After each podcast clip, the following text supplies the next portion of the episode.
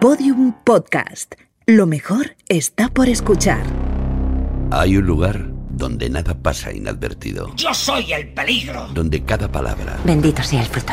cada gesto, Y se acerca el invierno. cada mirada La verdad está ahí fuera.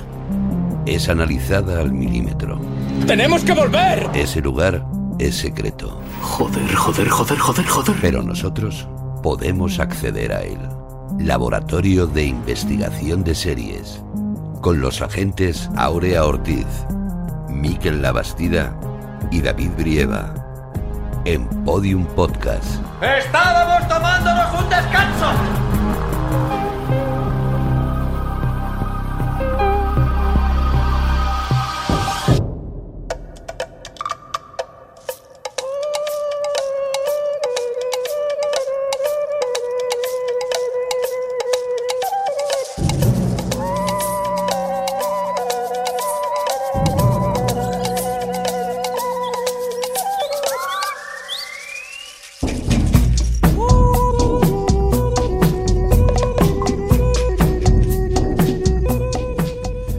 Bienvenidos al Laboratorio de Investigación de Series en el primer capítulo de nuestra décima temporada. Volvemos de las vacaciones para una nueva temporada de vuestro podcast de series favorito. Eso sí, no hemos estado en el hotel protagonista de la serie que vamos a analizar hoy, la creación de Mike White para HBO de White Lotus. Y para esta satírica labor contamos con los agentes más adinerados del LIS, la gerente de este hotel, pero sin maleta de drogas. Que sepamos, la gente Aurea Ortiz. Hola Aurea. Hola, y sin bigote, espero. Y sin bigote. ¿Qué tal? Ojalá hubiéramos estado en ese hotel, ¿no? No Ojalá, vendría ojalá, mal. ojalá. caramba. Bueno, ojalá a descansar, ¿no? Sí. Metidos ahí en el meollo, ¿no? Sí, de, sí, sí, tanto sí. embrollo, pero sí, ojalá. Mm. Muy bien. Pues nada, encantada de estar aquí de nuevo. Una nueva temporada, Sí. efectivamente. Y vistiendo camisa hawaiana y con una piña colada en la mano, así vienen las vacaciones el agente Miquel Labastida. Hola Miquel. Ahora me habéis colocado en la, en la habitación de Palmeras y no era por la que yo pagué. Sabía yo que eras, ibas a ser el que protesta. no por era la habitación. que yo pagué. Quiero, Este- hablar, quiero hablar con tu jefe. Este no es el estudio que reservamos. Efectivamente. Efectivamente. Temporada 10, ¿eh? Temporada Nada 10. menos. Oye, ¿qué te parece? eh? Hemos llegado ¿Quién os lo iba a decir? Un montón, sí. desde el principio. Y nuestra Yo no daba nada por vosotros. Yo, bueno, sí, yo tampoco, ¿eh? Pero mira, aquí estamos 10 temporadas después. Cortas algunas, pero bueno. Y nuestra agente especial de hoy es periodista y socióloga y reincidente, porque ya estuvo con nosotros en el podcast que le dedicamos a Mrs. América. Correza, escuchadlo. Ella es Ana Jimeno. Hola, Ana. Bienvenida de nuevo. Hola, encantada de estar aquí con vosotros. Y finalmente, arrasando en el buffet del hotel cada mañana vacacional, al habla el agente David Brieva. Comenzamos. Nombre de la serie, The White Lotus, cadena, HBO, fecha de estreno del primer episodio, 11 de junio de 2021. número de temporadas, Una, creadores, Mike White, reparto, Connie Britton, Steve Zahn, Jennifer Coolidge, Jake Lacey. sinopsis. Un resort tropical de lujo recibe la visita de varios huéspedes que llegan con la intención de disfrutar de sus vacaciones y desconectar de sus problemas. Pero una vez allí, la estancia no será tan placentera como preveían. Atención, este podcast contiene spoilers.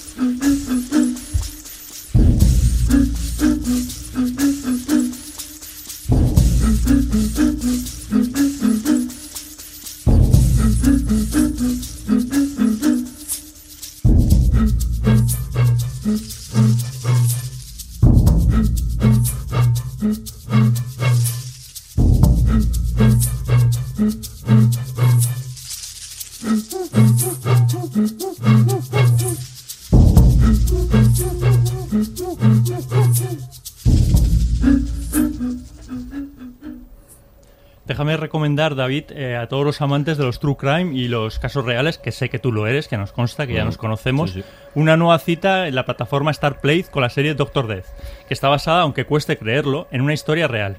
Gira en torno a un ex neurocirujano al que se le apodó Doctor Death por la negligencia grave con que ejercía su profesión. Varios de sus pacientes sufrieron mutilaciones durante sus cirugías y dos de ellos murieron.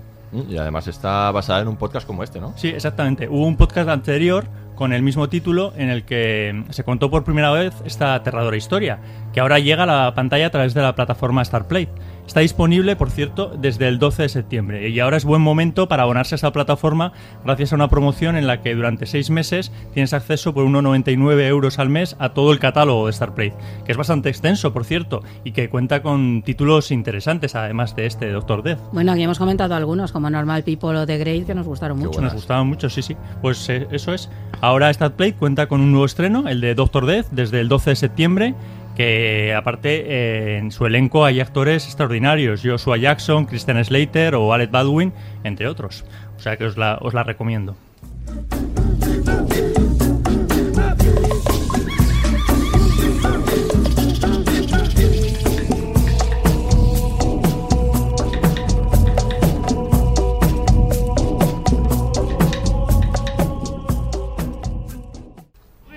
Lani, escucha, ya sé que hoy es tu primer día de trabajo y no sé cómo será en los demás hoteles, pero aquí hablar sobre ti es algo a evitar. Sobre todo con los VIP que están llegando en el yate. No conviene ser demasiado específicos. Es decir, tu presencia y tu identidad deben ser un poco genéricas. Genéricas. Sí. Ya.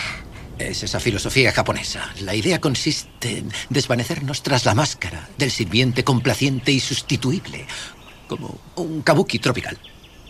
Y es que el objetivo es darles a los huéspedes una impresión más bien etérea, que les resulta muy placentera, de que pueden tener todo lo que quieran, aunque no sepan lo que quieren, ni qué día es, ni dónde están, ni quiénes son, ni qué cojones pasan. Tienes una especie de pegote de mayonesa en la camiseta, Lani. ¿Qué tienes en la teta izquierda? Oh, eh, no, no lo sé. Ay, Dios mío, ya vienen. Mierda, ¿qué hacemos? Lleva, lleva la bandeja un poco más alta para taparte la pechuga. ¿Más arriba? Ahí.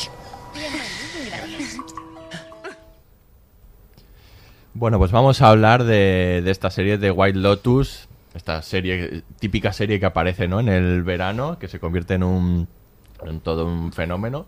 Y, y bueno, y, que, que es muy interesante, ¿no? Eh, antes de hablar de ella, eh, vamos a hablar un poco porque que existen diferencias entre esta serie, lo vamos a comentar, con otras series que, que, hablan, que nos hablan sobre élites. Sí que es verdad que hay, que hay bastantes Élites. series.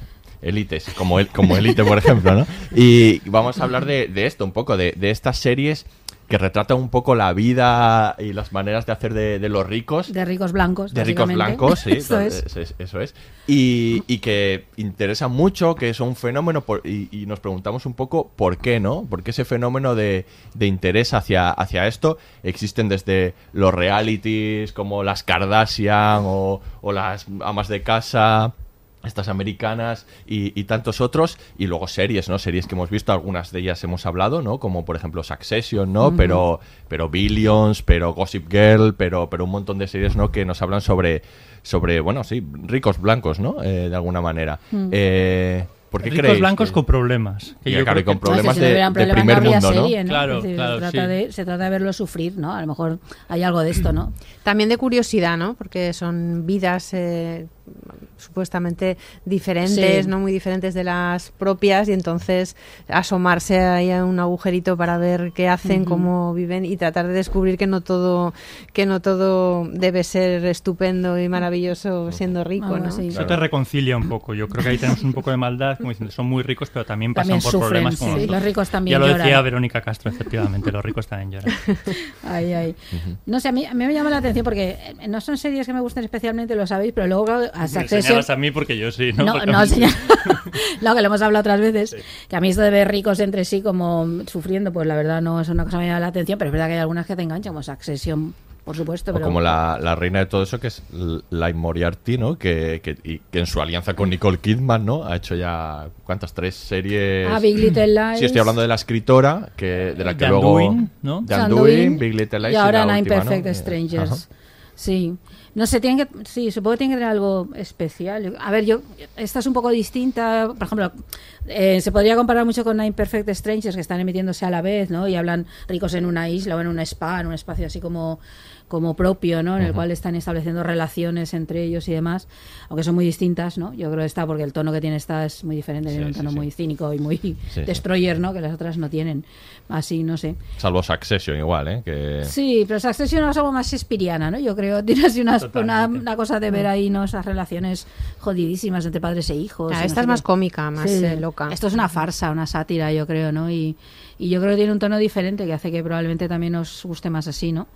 Pero bueno, yo creo que rico es un poco lo que ha dicho Ana, ¿no? La curiosidad, el- ellos también sufren y bueno, que eso también permite escen- determinados escenarios decorados, ¿no? Eh, Yo que sé, que, que en otros tipos de series no está, ¿no? Hombre, yo creo que aparte estaba más allá, porque quiero decir, plantea una serie de, de- de- de problemas vividos por los ricos, pero que se pueden extrapolar a, a otros estratos sociales. Yo creo que esa sección se nos No. escapa se nos escapa un poco y como tú bien dices está, está casi planteada y sí que somos yo creo que meros espectadores Sí, es muy sí. difícil entrar en el mundo de esa sección lo puedes disfrutar pero entrar es, es- es muy complicado aquí en algún momento te puedes poner eh, en la piel a otros niveles de algunos de los problemas que tienen eh, los lo- los ricos o las dudas porque no son problemas son problemas del primer mundo nunca nunca mejor Sí. dicho pero yo creo que en algún momento pues no sé, eh, iba a decir sentir empatía, pero quizá no tanto, eh, pero, pero, pero sí reconocerte en, en un poco en, en esos personajes, avergonzado en muchas ocasiones, ¿eh? porque quiero decir, este eh, forma de, de- de actuar de los turistas a veces pasa en, to- en, todo-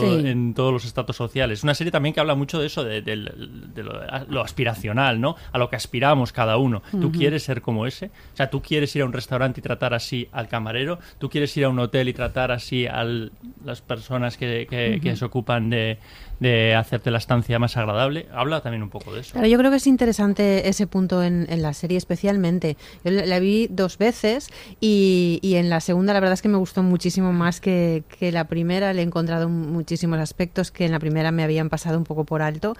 Y creo que esa cuestión de qué persigue cada cual es eh, clave en, en el guion en- en- y en el desarrollo de, de la trama, ¿no? Y, te- y sí me he ido fijando, ¿no? Y cómo cada cual está ensimismado, está volcado en sus propios problemas que en realidad mm, son problemas mm, la mayor parte de las veces absurdos, estúpidos, ¿no? Problemas de ricos, eh, Sí, mucho estereotipo en ese sentido. Eh, y además hay una mirada continuamente hacia el interior, hacia ese mundo endogámico y no y nunca hacia el exterior, ¿no? No hay no hay apenas una mirada hacia fuera del hotel, a qué pasa en el mundo, qué les pasa incluso a las otras personas que hay alrededor, ¿no? Sí, sí, parece que no hay vida. en el Sí. Es verdad que, No, que están ahí sí. un poco en la isla, da más miedo que la isla de perdidos. No, tienen esos debates que tienen sobre todo las chavalas, ¿no? Las dos adolescentes que leen los libros estos, leen de todo, a Nietzsche, a. Camille Paglia, yo qué sé, unas cosas, y a Judith Butler y cosas así, ¿no? Y parece sí que están como...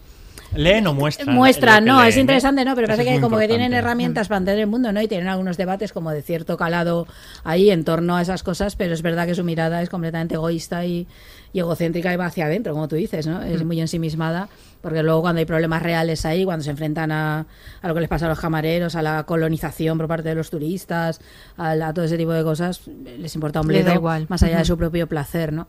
Entonces eso, ahí hay, bueno, es que ahí hay muchísima ironía.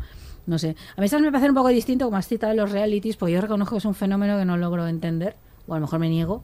Eh, la fascinación está por las Kardashian y por las millonarias. No lo puedo entender. Bueno, puedo entender una cierta curiosidad pasajera Eso. en un momento determinado de por cómo viven estas mujeres que han, han logrado vivir con su fortuna y ser celebrities, que es lo que son, ¿no? Pues sí, son empresarias y todo lo que tú quieras, pero en fin, es lo que hay. Me, esa- no puedo entender que, que alguien tenga interés en seguir un reality cada semana que cuenta lo que les pasa a estas, porque ahí, no sé, yo necesito un guion. Yo quiero, bueno, o sea, un guion de, de ficción, quiero decir, algo con pero tiene- pero tiene mucho Claro guion, que tiene ¿eh? guion, totalmente Claro. guion, pero lo que les pasa, no, a mí, por ejemplo, ahí se me escapa la fascinación por ese fenómeno Pero tiene que en ver el, con. conta- en bueno, el nos concepto lo puede reality. explicar Ana, que es la socióloga, ¿no? Pero yo creo que tiene que ver con lo que dice Miquel, con la cosa aspiracional. O sea, Sí, con sí. esta idea de, de ver aquello y, y Pero que te dé para no, tan- con tantísimas temporadas, que la gente siga las aventuritas de las Kardashian y sus problemas del primer mundo, no del primer mundo, del primerísimo mundo. Mm. Eh, y que dure tanto es lo que me lo que me llama mucho la atención que insisto puedo entender en una que todos lo hemos hecho mira esto es, es que no enti- viven mira lo que han hecho es esta es eso. excentricidad yo esto lo entiendo yo también lo he hecho no me estoy poniendo aquí ni mucho menos de ejemplo purista ni todos caemos en esto tú fíjate pero claro, que eso de para un montón de temporadas que la gente le siga que tenga millones de seguidores en las redes pendientes de si se ha cambiado el pelo si no si ha peleado con tal si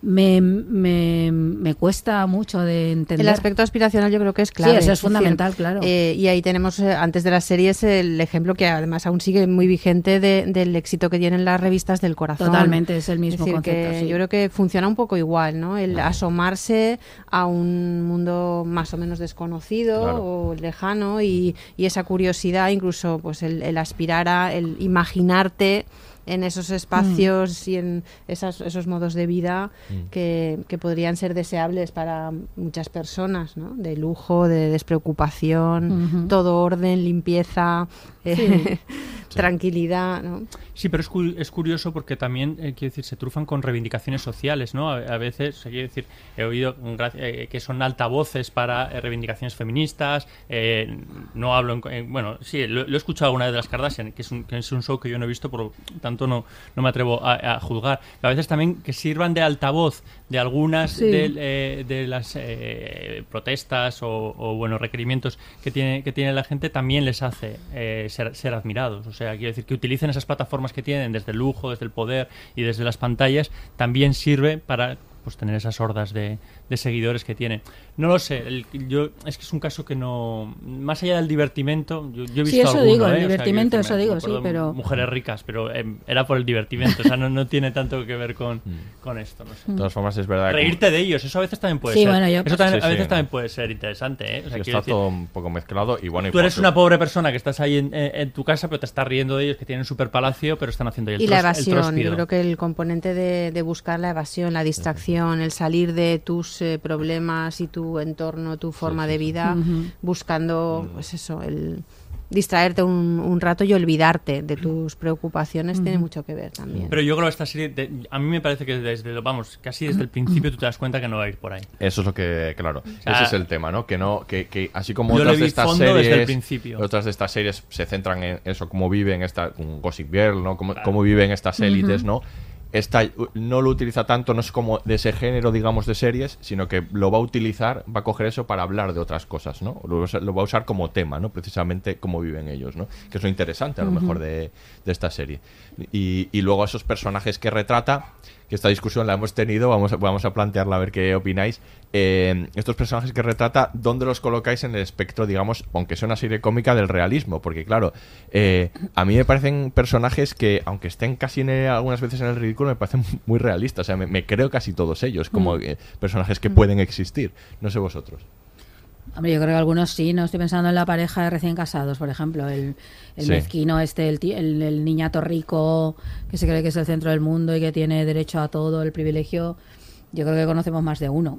Incluso me- no tan ricos como Yo me lo este, creo hasta de la más loca, ¿eh? De- Sí, También, probablemente, sí. El personaje, totalmente. sí, una persona que está completamente en su mundo, sí, en ese caso, ¿no? Eh, que claro, está, sí no se da cuenta del resto, ¿no? Sí, probablemente. A ver, es que si no tuvieran ese enganche con una cierta realidad, no, no, no. Es que yo creo no- que no son la personajes atención. muy bien tratados, entonces tienen complejidad y, por, y eso los hace más creíbles, no son planos, ¿no? Lo- tienen su parte, oscu- todos tienen su parte oscura, sus aspiraciones y, y también una parte más humana, más... eh, eh, menos estereotipada, ¿no? Sí. Tienen, tienen esa, esa dimensión, esas, esas diferentes dimensiones que les hacen más creíbles todos, ¿no? Sí. Y luego yo creo que hay una parte que las, este tipo de series han evolucionado. Estoy pensando en cosas como Falcon Crest o Dinastía, ¿no? Claro. Hablando de series de ricos. Total. Que ahí había una división clarísima entre los buenos y los malos. Y había personajes buenos que en general te caían mal porque decías que es tonto, Claro, ¿no? Que esa, esa, esa, esa manera de asimilar la bondad a la, a la idiotez. Y personajes malos malísimos, no sé, como Angela Chani, ¿no? O esto, que, que no tenían matices. O sea, podían tener matices, entendedme, pero Claro. eran todo el rato giraban en torno a la maldad y a cómo ellos. Y claro, yo creo que las series, si, han- si han evolucionado, estas series de ricos, a un cierto realismo, pues estoy poniendo comillas por utilizar la expresión que ha dicho David, a, eso, a complejidad. Estos no son del todo malos ni del todo buenos.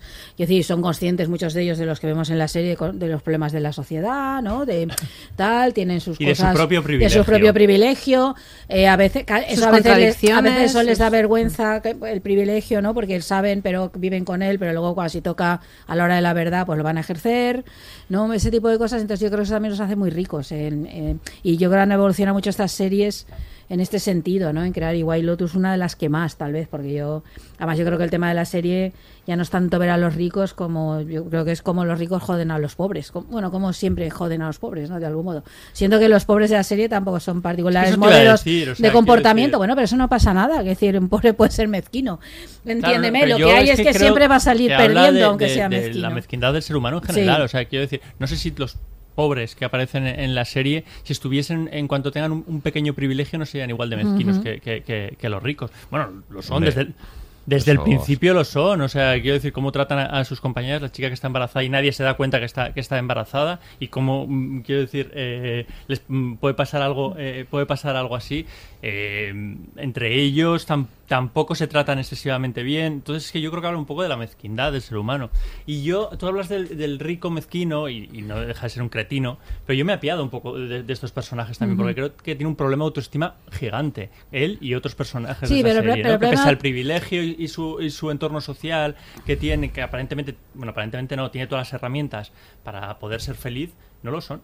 Sí, eh, eso está claro. A ver, yo es una cosa que además he pensado siempre de los ricos, de los ricos en la realidad. Quiero decir, cuando lees que determinadas personas que tienen millones y millones de dólares o euros se pasan la vida enganchados al móvil viendo si sus acciones han subido o bajado y que tienen que ir a todas partes protegidos y que están y que trabajan 14 horas al día y dices, pues menudo privilegio de mierda, porque si no eres dueño de tu tiempo, que es lo único que te da, el dinero te puede dar, ¿para qué quieres ser rico? Entonces yo lo pienso así, es decir, Para si no te da libertad más y- dinero, para ah. tener más din- sí, pero te vas a morir igual, quiero decir que lo mismo te va a dar, no te lo vas a llevar. Entonces, esto a mí me cuesta mucho de entender, ¿no? Entonces, em, em, es verdad que está esa parte, pero también es verdad que que vale, tienes un problema de autoestima y de tal, pero si eres rico, tienes millones, el problema de autoestima, pues pues va a ser más llevadero que si no lo tienes, ¿no? Que decir, al final hay una parte ahí clarísima en la cual el tipo, fí- fíjate como al final, ¿no? La novia acepta el papel, ya se podemos hacer futurología y suponer cuánto va a durar ese matrimonio o no, ¿no? Pero al final la, la otra que parece un personaje como más positivo, que empieza a darse cuenta y que dice, bueno, sale, pero al final acaba teniendo lo que quiere y siempre lo va a tener.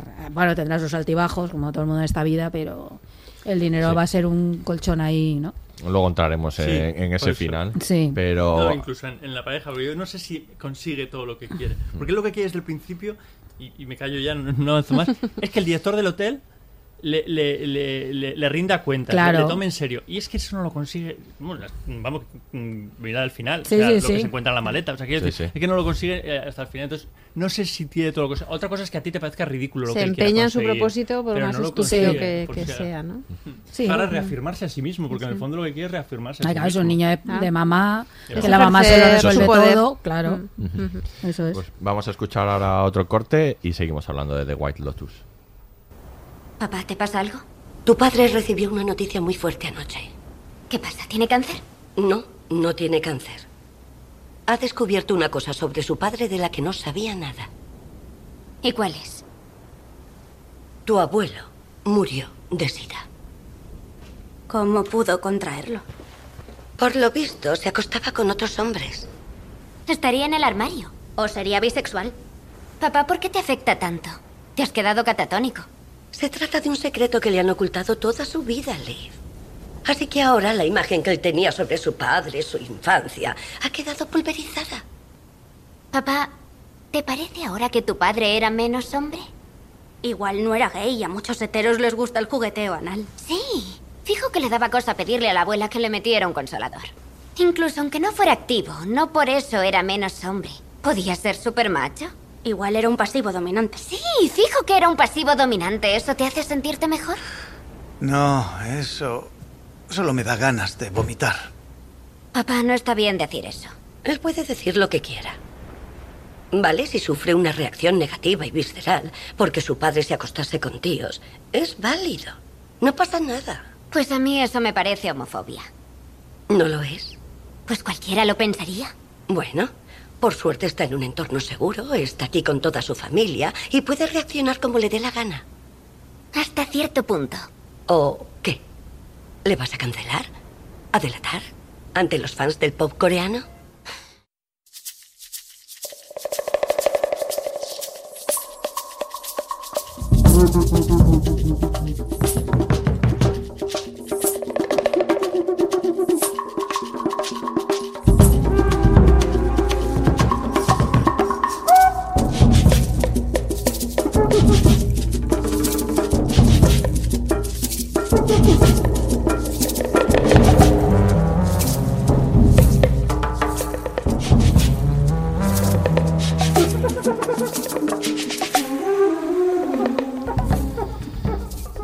vamos a hablar de, de White Lotus. Esta serie, mm, por otra parte, unipersonal, eh, creada por Mike White, que también ha- la ha guionizado sin sala de guionistas él solo, la ha dirigido él solo. No está mal, no está mal. Dice cuenta que le HBO se la aproximó para decirle que si podía grabar en, en otoño de 2020 en una burbuja eh, algo que solo sucediese en un sitio, algo que pudieran eso, eh, controlarlo dentro de la pandemia. Y dijo que sí, se le ocurrió esto, ¿no? Y, y bueno, el rodaje se ha hecho de esa manera, ¿no? En, en un hotel en Maui, en el Four Seasons creo que se Sí. llama, de Maui. Y, y bueno, ahí es donde lo han rodado. Cerrado para ellos, Cerrado para ellos, mm. Y ahí es donde lo han rodado. Eh, Hacer eh, de la necesidad de virtud nunca mejor, sí, porque sí. yo creo que les ha favorecido completamente. Claro, claro, precisamente, bueno, la idea es perfecta, ¿no? Para, para grabarlo así. Este Matt White, que, que bueno, que se, se fogueó haciendo guiones de series como Dawson Crece o Freaks and Geeks, y que luego se hizo famoso por una pequeña peli independiente que protagonizaba y, y- y guionizaba, que se llama Chuck and Back, y luego ya se hizo muy famoso con Escuela de Rock, esta eh, película de, de Jack Black, que luego también tiene una serie, ¿no? Ha hecho también luego algunas series independientes, que en la que él hace el todo, que es como Pasadena o Cracking Up. Y luego la más famosa, que es Enlightenment, ¿no? Que es esta serie de, que protagoniza Laura Dern, que también tiene una cosa parecida, porque también es de una alta ejecutiva que en un momento dado quiebra, digamos, y en un resort vacacional como que ve la luz y empieza a luchar por... Y es por un esa- personaje grotesco por- también, como- como todos estos. Tiene como muchos... casi todos los que hace Laura Dern, por otra sí, parte. sí, por otra parte, Laura Dern experta, Es ¿no? experta en personajes al en, límite. en esto. Ya iba por ahí un poco sus intereses y este es un tío eh, eh, muy especial y muy raro, este Mike White, porque eh, hay que decir que entre otras cosas ha sido participante de varios realities, o sea, él ha participado en, en The Amazing Race dos veces con su padre, Toma ya. de esto, esta, este reality en el que hacen viajes por el mundo y tienen que hacer pruebas, y luego participó en la temporada número 37 de Survivor, el superviviente. ¿37? 37, tiene 40 va por ahí. Y, que como y- no te enganchas a reality, Claro, sabrás claro, tú lo que esto pasa. es mi- el mundo este, este, rea- este reality que en Estados Unidos es, la es- es donde empezó y, y que tiene mucho éxito, aunque aquí haya derivado en cosas como, como la isla de los famosos y eso, allí es se, se mantiene como muy puro de gente que va a una isla a sobrevivir y demás y hacer estrategias entre ellos y participó en, en este Ujú. reality donde vio todo tipo de cómo, cómo funciona el comportamiento humano no más primario y, y- y dice que, le- que esa experiencia le ha valido de mucho, se hizo bastante famoso ahí por participar en, en este reality, ¿no? Donde, donde dice que ha sacado muchas cosas para ver cómo, cómo funciona, ¿no? La, gente.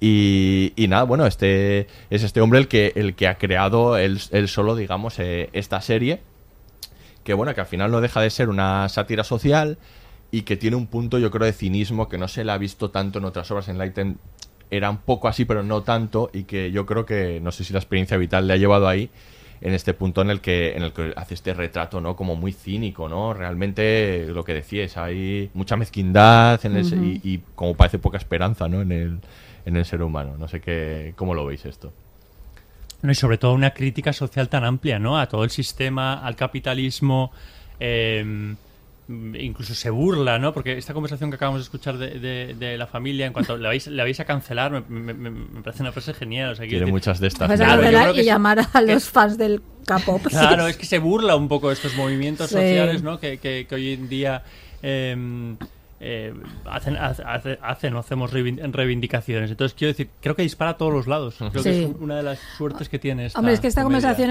es muy interesante, vas a oírla ahora, me he dado cuenta más. Claro, es que la, la niña esta que está absolutamente al día y tiene clarísimo que la homofobia mal, el racismo mal, qué tal, Queen. es incapaz, Ah, no, Queen es el hijo, es incapaz de entender que, que el padre pueda tener un shock por haber descubierto un secreto de su padre. Claro, que, que, que obviamente no lo puedes llamar homofobia, que se lo puedes llamar que, a ver, mi padre durante toda su vida nos engañó, claro, tuvo una tal, y ella es incapaz porque está metida en esto, ¿no? es que muy llamativo, ¿no? De, porque, claro, obviamente puede ser homofobia o no, quiero decir, puede ser que sea, o no, simplemente es que ha descubierto algo de su padre que no sabía, y ha descubierto otra persona y, claro, está en shock por la- esto. la- y la hija es completamente madre- incapaz de entender, Pero yo creo que no es y lo, lo clasifica, no, hombre, a ver, ella ella, está atacando porque ella es muy cínica, es Claro, probablemente el personaje más cínico de todos como personaje. Pero es verdad que, claro, lo hace de un modo implacable y cruel de decir, a ver, coño, que tu padre, pobre hombre, que acaba de descubrir que su padre era un tipo que no conoce. Ella es como una activista Claro, del libro. Claro, de libro. lo tiene clarísimo y es, entonces esto es homofobia y se ha acabado. Y esto es tal y se ha acabado. los discursos aprendidos. Y, no, y es incapaz de sentirla, o aunque la sienta la empatía, de no manifestarla porque las, las relaciones de esa familia son así de tóxicas, ¿no? Entonces es muy, es muy llamativa la conversación, por eso, por eso la frase de la madre final está muy bien. Por otra vez, ¿qué vas a hacer? ¿Cancelar? O sea, que no, claro, es que. de- de Claro, su madre hablando? la aterriza Claro. continuamente a, a la realidad, ¿no? Hay, hay algún otro momento también, ¿no? Que en, en este caso que le dice algo así como eh, en familia no va a poder, en un espacio seguro no va a Decir lo poder que siente, Sí, claro. tranquilamente, ¿no? Es y, y en- hay otro momento también, no recuerdo ahora, pero que también la aterriza, ¿no? De esa manera, como, bueno, esto es la teoría, pero en la realidad, así le dice algo así como, eh, ella le dice que tengo que defender todo lo que hagas porque seas mujer y, y su madre le dice, no, tienes que defender lo que yo haga porque soy tu madre. Eso es. Sí, sí, sí.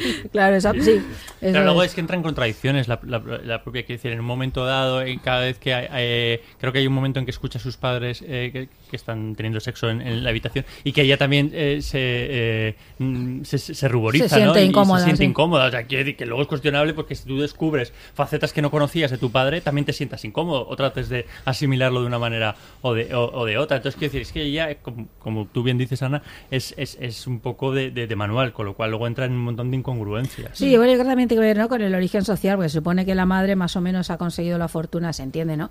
A través del trabajo, hacia, convirtiéndose en no sé, en un gurú de no sé qué, ¿no? No me acuerdo exactamente de lo que es, lo que hace saliendo por todo el rato Pues es grabando curioso vídeos. Porque es una, una compañía de tecnología Sí. que además en algún momento la nombran y se llama Puff.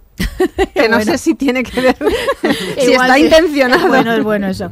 No, pero vamos a ver que se entiende que ella es una ejecutiva que ha conseguido un poco por sí misma estar ahí, claro, y la hija es una hija que ha nacido entre algodones, que ve la vida a través del móvil y de los libros que está leyendo, que pueden ser libros importantísimos, ¿no? De los grandes autores filosóficos y demás, que puede que sea pose, pero claro, le están dando una versión no como no, no vivida ¿no? de las cosas entonces sí que puede sabe las palabras no pero claro cuando llega el terreno de la emoción o de mira me siento fatal porque me ha pasado esto es incapaz de entenderlo no o y por lo además menos hace crítica mientras disfruta de Claro, un de un hotel privilegio con absoluto, todo- claro. con todo el pack completo Exactamente, ¿no? Sí, no sé, yo, yo creo que ahí sí que es, la serie sí que es cínica. O sea, no es que sean cínicos los personajes, que la- muchos no lo son. Yo creo que muy cínica es esta chica, el director del hotel, hay algunos personajes que lo son, otros no. Su mirada de las... para- pero la mirada de la serie sí, yo creo que la mirada es muy cínica. La mirada de la serie es muy cínica, muy de no creer en nada, muy de manifestar que aquí no se salva nadie, o se salva alguno y se salva al más tonto como el hijo de esta familia, Lo- lo- ¿no? Luego veremos el devenir de cada uno, pero al Pero final los hechos de cómo- en qué lugar acaba cada uno, pues bueno, Pues no te. yo creo sobre todo una sátira, una farsa. Yo creo es lo que, lo que es sobre todo esta serie. Y luego es otra cosa que a mí me gusta mucho y de las que hay muy pocas, que es una comedia de enredo. Totalmente. Que, que a, mí, a mí me encantan estas comedias en las que todo va escalando, ¿no? Y se va volviendo más insostenible, ¿no? Y va agitándose a- al ritmo, en este caso, de la música, que, que, que también ayuda en eso, ¿no? Y que, y que hay pocas, pero que me divierten mucho, ¿no? Ves como la situación cada vez va peor, como el tío cada vez persigue más lo de la habitación, como el otro cada vez se encabrona más, se ¿no? complica va complicándose Y al final- Pero encajando muy bien. Sí. O sea, decir Eh. que en- en- Es que sí, están bien hechas las comedias de enredo, Es súper complicado en una serie. Yo creo que En una serie me es parece muy más difícil. complicado. Porque en una Sí. película puedes aguantarlo igual mejor, una hora y media, dos horas, pero mantenerlo durante eh, seis Cierto. capítulos y que vaya más, ¿no? En crescendo me parece. Y Y yo que creo que tiene mal. también, eh, ahora que lo has dicho, lo- he caído en la cuenta, ¿no? Al verla, eh, ese vínculo con, con lo que puede ser eh, el planteamiento de un reality. ¿no? Mm. Tiene mucho de esa, ver Sí. desde arriba a, a una serie de personas metidas en un, en un lugar encerradas y. Microcosmos ¿eh? ahí, sí, sí. y observando a unos y a otros. Cómo reaccionan entre sí sin conocerse, efectivamente. Sí, sí, Sí, tienes razón. totalmente. Y luego no se puede desligar eh, esta serie un poco de pues de su, de su estética, de su música, ¿no? Yo creo que eso, la música en este caso, ahora hablaremos un poco también, Aurea, de, de, bueno, de, de- de la puesta en escena, del color, de esta serie también que es muy importante, pero yo la- le destaco en este caso muchísimo la música Mm. porque creo que le cambia el tono a la serie, Es que es porque la irónica. música no es una música de comedia. Y la serie es una comedia, pero la música es una música inquietante. De hecho, el, el compositor, que es Cristóbal Tapia de Ver, que es el compositor de Utopía, de la, la- Ujú. la música de Utopía, de la música de, de uno de los capítulos de Black Mirror, o sea, de, de cosas inquietantes. O sea, él es Sí. experto en lo inquietante, ¿no? Y se nota, ¿no? Toda esa, esa percusión, ¿no? Ese ritmo que lleva. Te lleva a otro sitio, tú estás viendo la comedia, pero ellos te quieren sacar hacia un lado como mucho más oscuro con la música. Es que y, cre- te- y yo creo que funciona eso. Es que yo creo que fun- pe- es verdad que es oscura, eh, inquietante, pero funciona muy irónicamente con las imágenes. Yo creo que a ver, ¿sabes? es que es que esta vez una música perfecta. Porque ¿Cuántas series hemos oído que la música es intercambiable? Muchas de ellas, sobre todo series de estas así un poco muy parecidas entre sí, que la música es como piano, violín, no sé, como todo el rato igual, ¿no? Y aquí consigue una personalidad enorme, con esa mezcla como de sonidos eh, de la naturaleza y sonidos animales, claro, es que es muy irónica respecto de todo lo que estamos viendo, ¿no? Como remitiendo todo el rato a la naturaleza, cuando ahí lo que Claro. estás viendo es la naturaleza domesticada, creada a- para que la disfruten los ricos, ¿no? De- No, y asediada. completamente asediada, domesticada y completamente desvirtuada, ¿no? Entonces, y a su vez está calificando a todos los que están ahí. Los títulos de crédito, los nombres de los actores van sobre animales pintados, ¿no? De la música esta que va apareciendo rítmicamente y están, ¿no? Y cada uno es como asociado como una especie de animal o, o vegetal, ¿no? Entonces, es- yo hay muchísima ironía, ¿no? Yo creo que tiene enlaza con la cabecirana esta idea de, del microcosmos o de haber creado un espacio ahí como de, de como mirada de entomólogo, ¿no? De estar ahí mirando a todos Sí. estos moviéndose e interactuando. Y entonces, claro, que la música remita a lo animal o a los sonidos de la naturaleza o a sonidos así muy ancestrales. Y luego el ritmo este que tiene, que impone a las secuencias, lo lo de la comedia de enredos, que yo creo, que es- yo creo que en esta serie es fundamental y muy bien utilizada. A mí me parece sabéis que que- normalmente cansa mucho la música y aquí no, Sí, aquí está perfecta. A, mí me cansa mucho, sí. A mí la música es de lo que más me ha gustado de la serie, me ha atrapado. Eh, De hecho, todavía la tengo en la cabeza. Sí, es imposible no tenerla, No, sí. no me la Sí, quito sí, de, de encima, pero me, me ha parecido fascinante. Creo además que forma parte de, de la trama, de, de, lo que es el ritmo de una manera brutal, como en ninguna otra serie que yo recuerde he visto. Va creciendo, le da intensidad en un momento puntual, es decir, está, se nota que está hecha a propósito para cada momento Mm. eh, que acompaña. Eh, me gusta mucho que en algunos momentos es muy tribal, que Sí. tiene que ver con el espacio en el que están, que han destruido para poner el hotel sobre ese territorio, ¿no? Remite un poco a, esa- a ese origen del espacio en el que estaban, ¿no? en el que están, del que se ha apropiado. eh, se han apropiado para construir el hotel, ¿no? Es, eh, es muy hipnótica también, Mm, te va, a veces te va introduciendo de una manera me ha parecido de lo más presente, además muy presente en todo sí. momento en, en cada... Pero es que está presente bien no porque tenga que estar. Yo creo que muchas series y películas me pasa que oigo la música de la sensación que está puesta porque hay que ponerla. Llega con un momento de emoción, entonces hay que poner a una música que envuelva. Llega tal como una especie de manual, ¿no? A usar la música, que creo que eso es lo que me molesta a veces, ¿no? Y sin embargo aquí no, aquí es lo exactamente eso que te digo, está puesta porque tiene que estar, porque forma parte de la propuesta audiovisual que se está ofreciendo, tanto lo que cuenta de cómo se cuenta. Y entonces, eso, aporta ritmo, emoción, distancia muchas veces, pero también distancia, ¿eh? Lo que hace, al ser una música tan, eso, tan particular, a veces te distancia de lo que estás viendo en lo emocional, porque se supone que estás, yo creo que está, es uno de los Dice- mejores ejemplos que el yo veo de compositor yo creo que ha entendido. De- Claro, sí, claro, sí, claro, sí, sí. Bueno, de- los decía mejores White- usos que yo he visto de la Decía música. el creador, decía Mike White, que él quería eh, también expresar esta idea de que pese a que estés de vacaciones, que ya no existe el reposo y que ellos están con el móvil, con Claro. el todo el tiempo y que la música necesitaba que generase ansiedad. Sí. Y la genera, Genera, o sea, genera, la sí, genera sí, ansiedad. sí. Y luego otra cosa que es eh, fantástica también de la serie, eh, Miquel, tú que eres un que, que tienes una lista con las mejores, la cabecera. La Ah, la cabecera de La la cabecera es chulísima, sí. La cabecera. Pero déjame te- eh, eh, que se es una idea, una idea a propósito de la música, que aunque ya en la cabeza le pasa, y es que yo creo que, que aparte, eh, eh, por lo que has dicho antes tú de que, que juega un poco a la intriga, o sea, que, que es como, como intrigante, yo creo que ese es un, como un juego que tiene la propia, la propia serie, ¿no? De engañar al espectador sobre qué tipo de serie va a ser. Como desde el principio nos plantean lo del crimen, Asesinato. a ti te, eh, en algún momento te despista un, un momento, o sea, porque no, no puedes eh, olvidar, bueno, algunas personas sí que lo han olvidado, creo que Aurea lo olvidó, pero el Sí, resto de personas estamos pendientes. Ah, ¿quién va a morir? No, no es que te- no es que estés todo el rato eh, eh, pendiente de quién va a morir, pero sí lo tienes, eh, sí lo tienes Sí. en mente. Entonces, claro, siempre piensas, ah, va a morir este, va a morir el otro. Me da igual en el fondo a mí quién, quién muera y, to- y toda esa trama, pero como que lo tienes presente. Y la música ayuda un poco a, eh, sí, sí. a que cre- a crear esa tensión, ¿no? Y esa y esa y esa intriga. Y luego yo sí creo que la cabecera es que ya em, te mete directamente en el resort.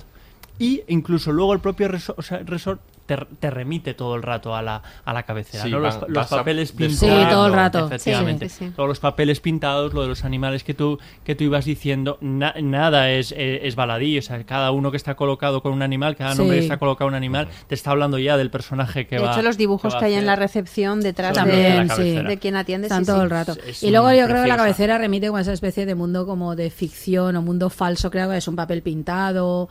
Eh, eh, te- te, te mete muchísimo en eso, es decir, no, estás, vamos a entrar en un mundo creado completamente artificial, ¿no? Creado específicamente para unas determinadas cosas y yo creo que la cabecera consigue meterte ahí, es que me parece Y todo te, y te explica de lo que va a ir la Claro, serie. porque totalmente. tú- en la cabecera aparece este paraíso tropical y poco a poco de repente acecha la serpiente, de es. repente se pudren es. las piñas. Eso es, Claro, y es como, bueno, ya, ya vemos un poco por dónde Por va dónde vamos, Y luego sí. La, la serie además tiene una puesta en escena, yo creo que, que muy efectiva porque tiene unas coreografías, ¿no? Una danza con, con la cámara mientras Armón se mueve con la bandeja y con de, de un sitio a otro, ¿no? Que son puras que coreografías. ahí es Fred ¿no? Astaire, o de lo- mucho ritmo, mucho movimiento. El momento, el momento ese, la última cena que hace, ¿no? Cuando ya está colocadísimo y dice, voy a servir la mejor cena que se ha servido. Es que eso es Fred Astaire ahí moviéndose entre las mesas y la cámara siguiéndole. Yo creo que hay muchísimo trabajo, pero no solo ahí, en general. Tiene un color particular, además, la es serie, muy, es muy, sí, es muy cálida, es muy, Sí, es muy pastel, no sé.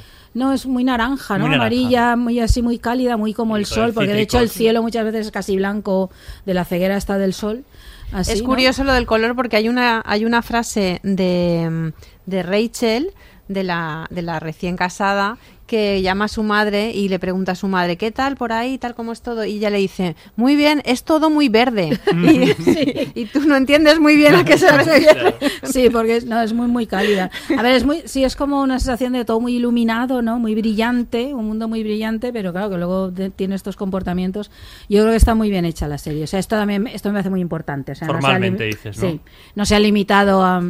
eh, que a veces nos tendemos a olvidar de esto y que, que los efectos de las series tienen que ver con lo formal. Es decir, que tú explicitas, ahí está el guion, pero si esto no lo cuentas bien desde el punto de vista audiovisual, pues esta está bien contada. Es decir, está bien las, las escenas del mar, ¿no? Las imágenes que hay del mar con la cámara por ahí que simplemente aparece el mar de vez en cuando, ¿no? O al final, pero no siempre, ¿no? Sí, Y las no olas justificado llegando a la con esa idea, ¿no? De que la marejada esa que hay ahí, pero que son muy visualmente son muy potentes y además ahí no- vuelve, a re- vuelve a remitir un poco al, al- al crimen pensando, hostia, va a, ser Sí. en el, va a ser en el mar. O sea, yo creo que hay muchas cosas que te llevan ahí. sí. Yo creo que hay un trabajo de arte en general es exquisito. O sea, nada está puesto al, al azar. Todo cuenta cosas. Hablábamos de, de los libros. Es que no son solo los libros de, de, las, de las dos adolescentes, Sí. ¿no? La pareja eh, recién casada también, También. A ella se le ve con un libro de, de Elena Ferrante. Vamos, Sí. con un libro, con el gran libro de Están Elena muy bien Ferrante, ¿no? elegidos, pues son libros Son de bestsellers. Best- bestsellers. Y el, otro, es un- el sociólogo Malcolm Gladwell. No, no, el otro es de estos de, mm, de un gurú de estos de, Glad- de- de- Gladwell de los negocios. Sí, y que además sí. hagan tan explícita la él es, referencia claro, sociólogo de aquella Sí. manera. Con perdón. Perdón, pero por lo de sociólogo, digo. por, por lo que perdonado Porque por lo que he leído de él, vamos. No, simplemente que con los libros, eh, eh, entre otras, entre otros momentos, o sea, eh, ves cómo explicitan eh, muchas veces el, eh, con cinismo y demás, pues eh, las contradicciones, ¿no? Ellas mismas llegan a decir con ironía que los libros que están leyendo son una, son, son- forman parte del decorado, ¿no? Que su estilista eh, les ha recomendado que lo muestren, que lo muestren porque quedan bien estos libros, ¿no?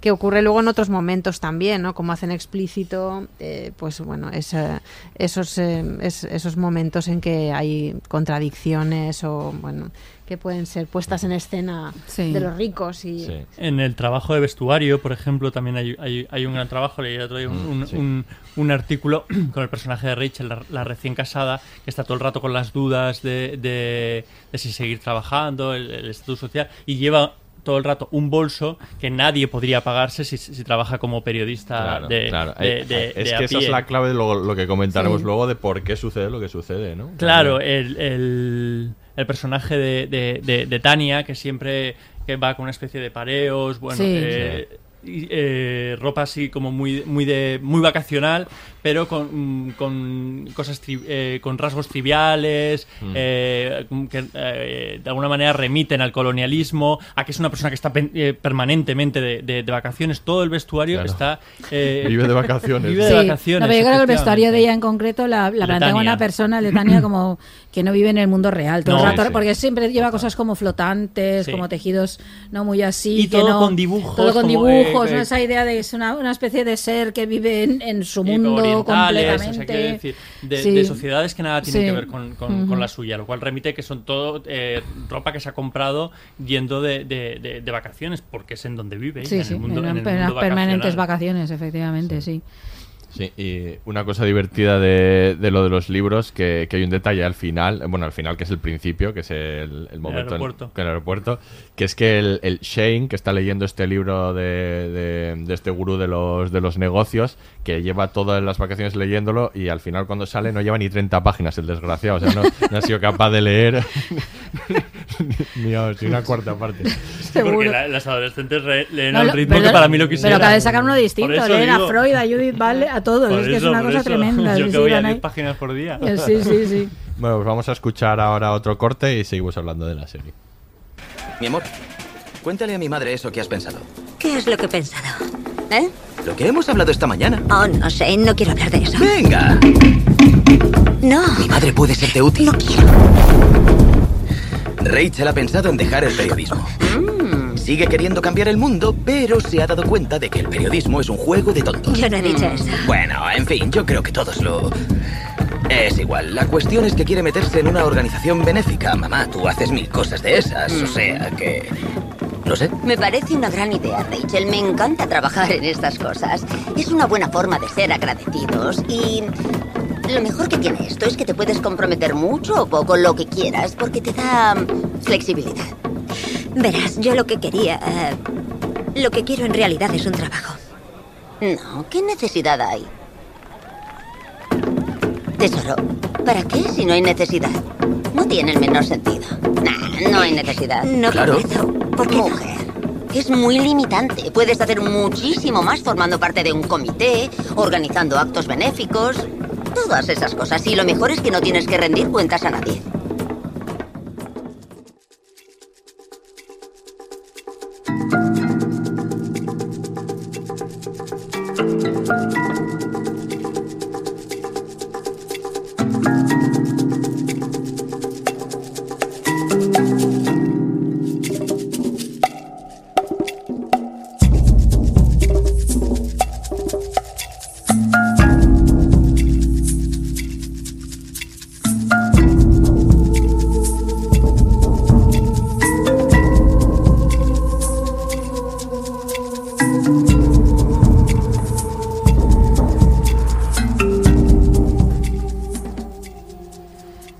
Espera, que estamos comentando antes de empezar con los temas que habíamos previstos aquí, lo de la música en esta secuencia que hemos visto, o lo que comentábamos antes, ¿no? Como aquí molesta muchísimo la música. Sí, está muy se hace muy presente. Y, eh, pero también porque la conversación es muy, es muy tensa, ¿no? Y está un poco, yo creo que es un poco como los pensamientos ahí de ella también, de, de todo el bombardeo que está recibiendo por Sí, parte de sí, la suegra, ¿no? Todo esto y tal.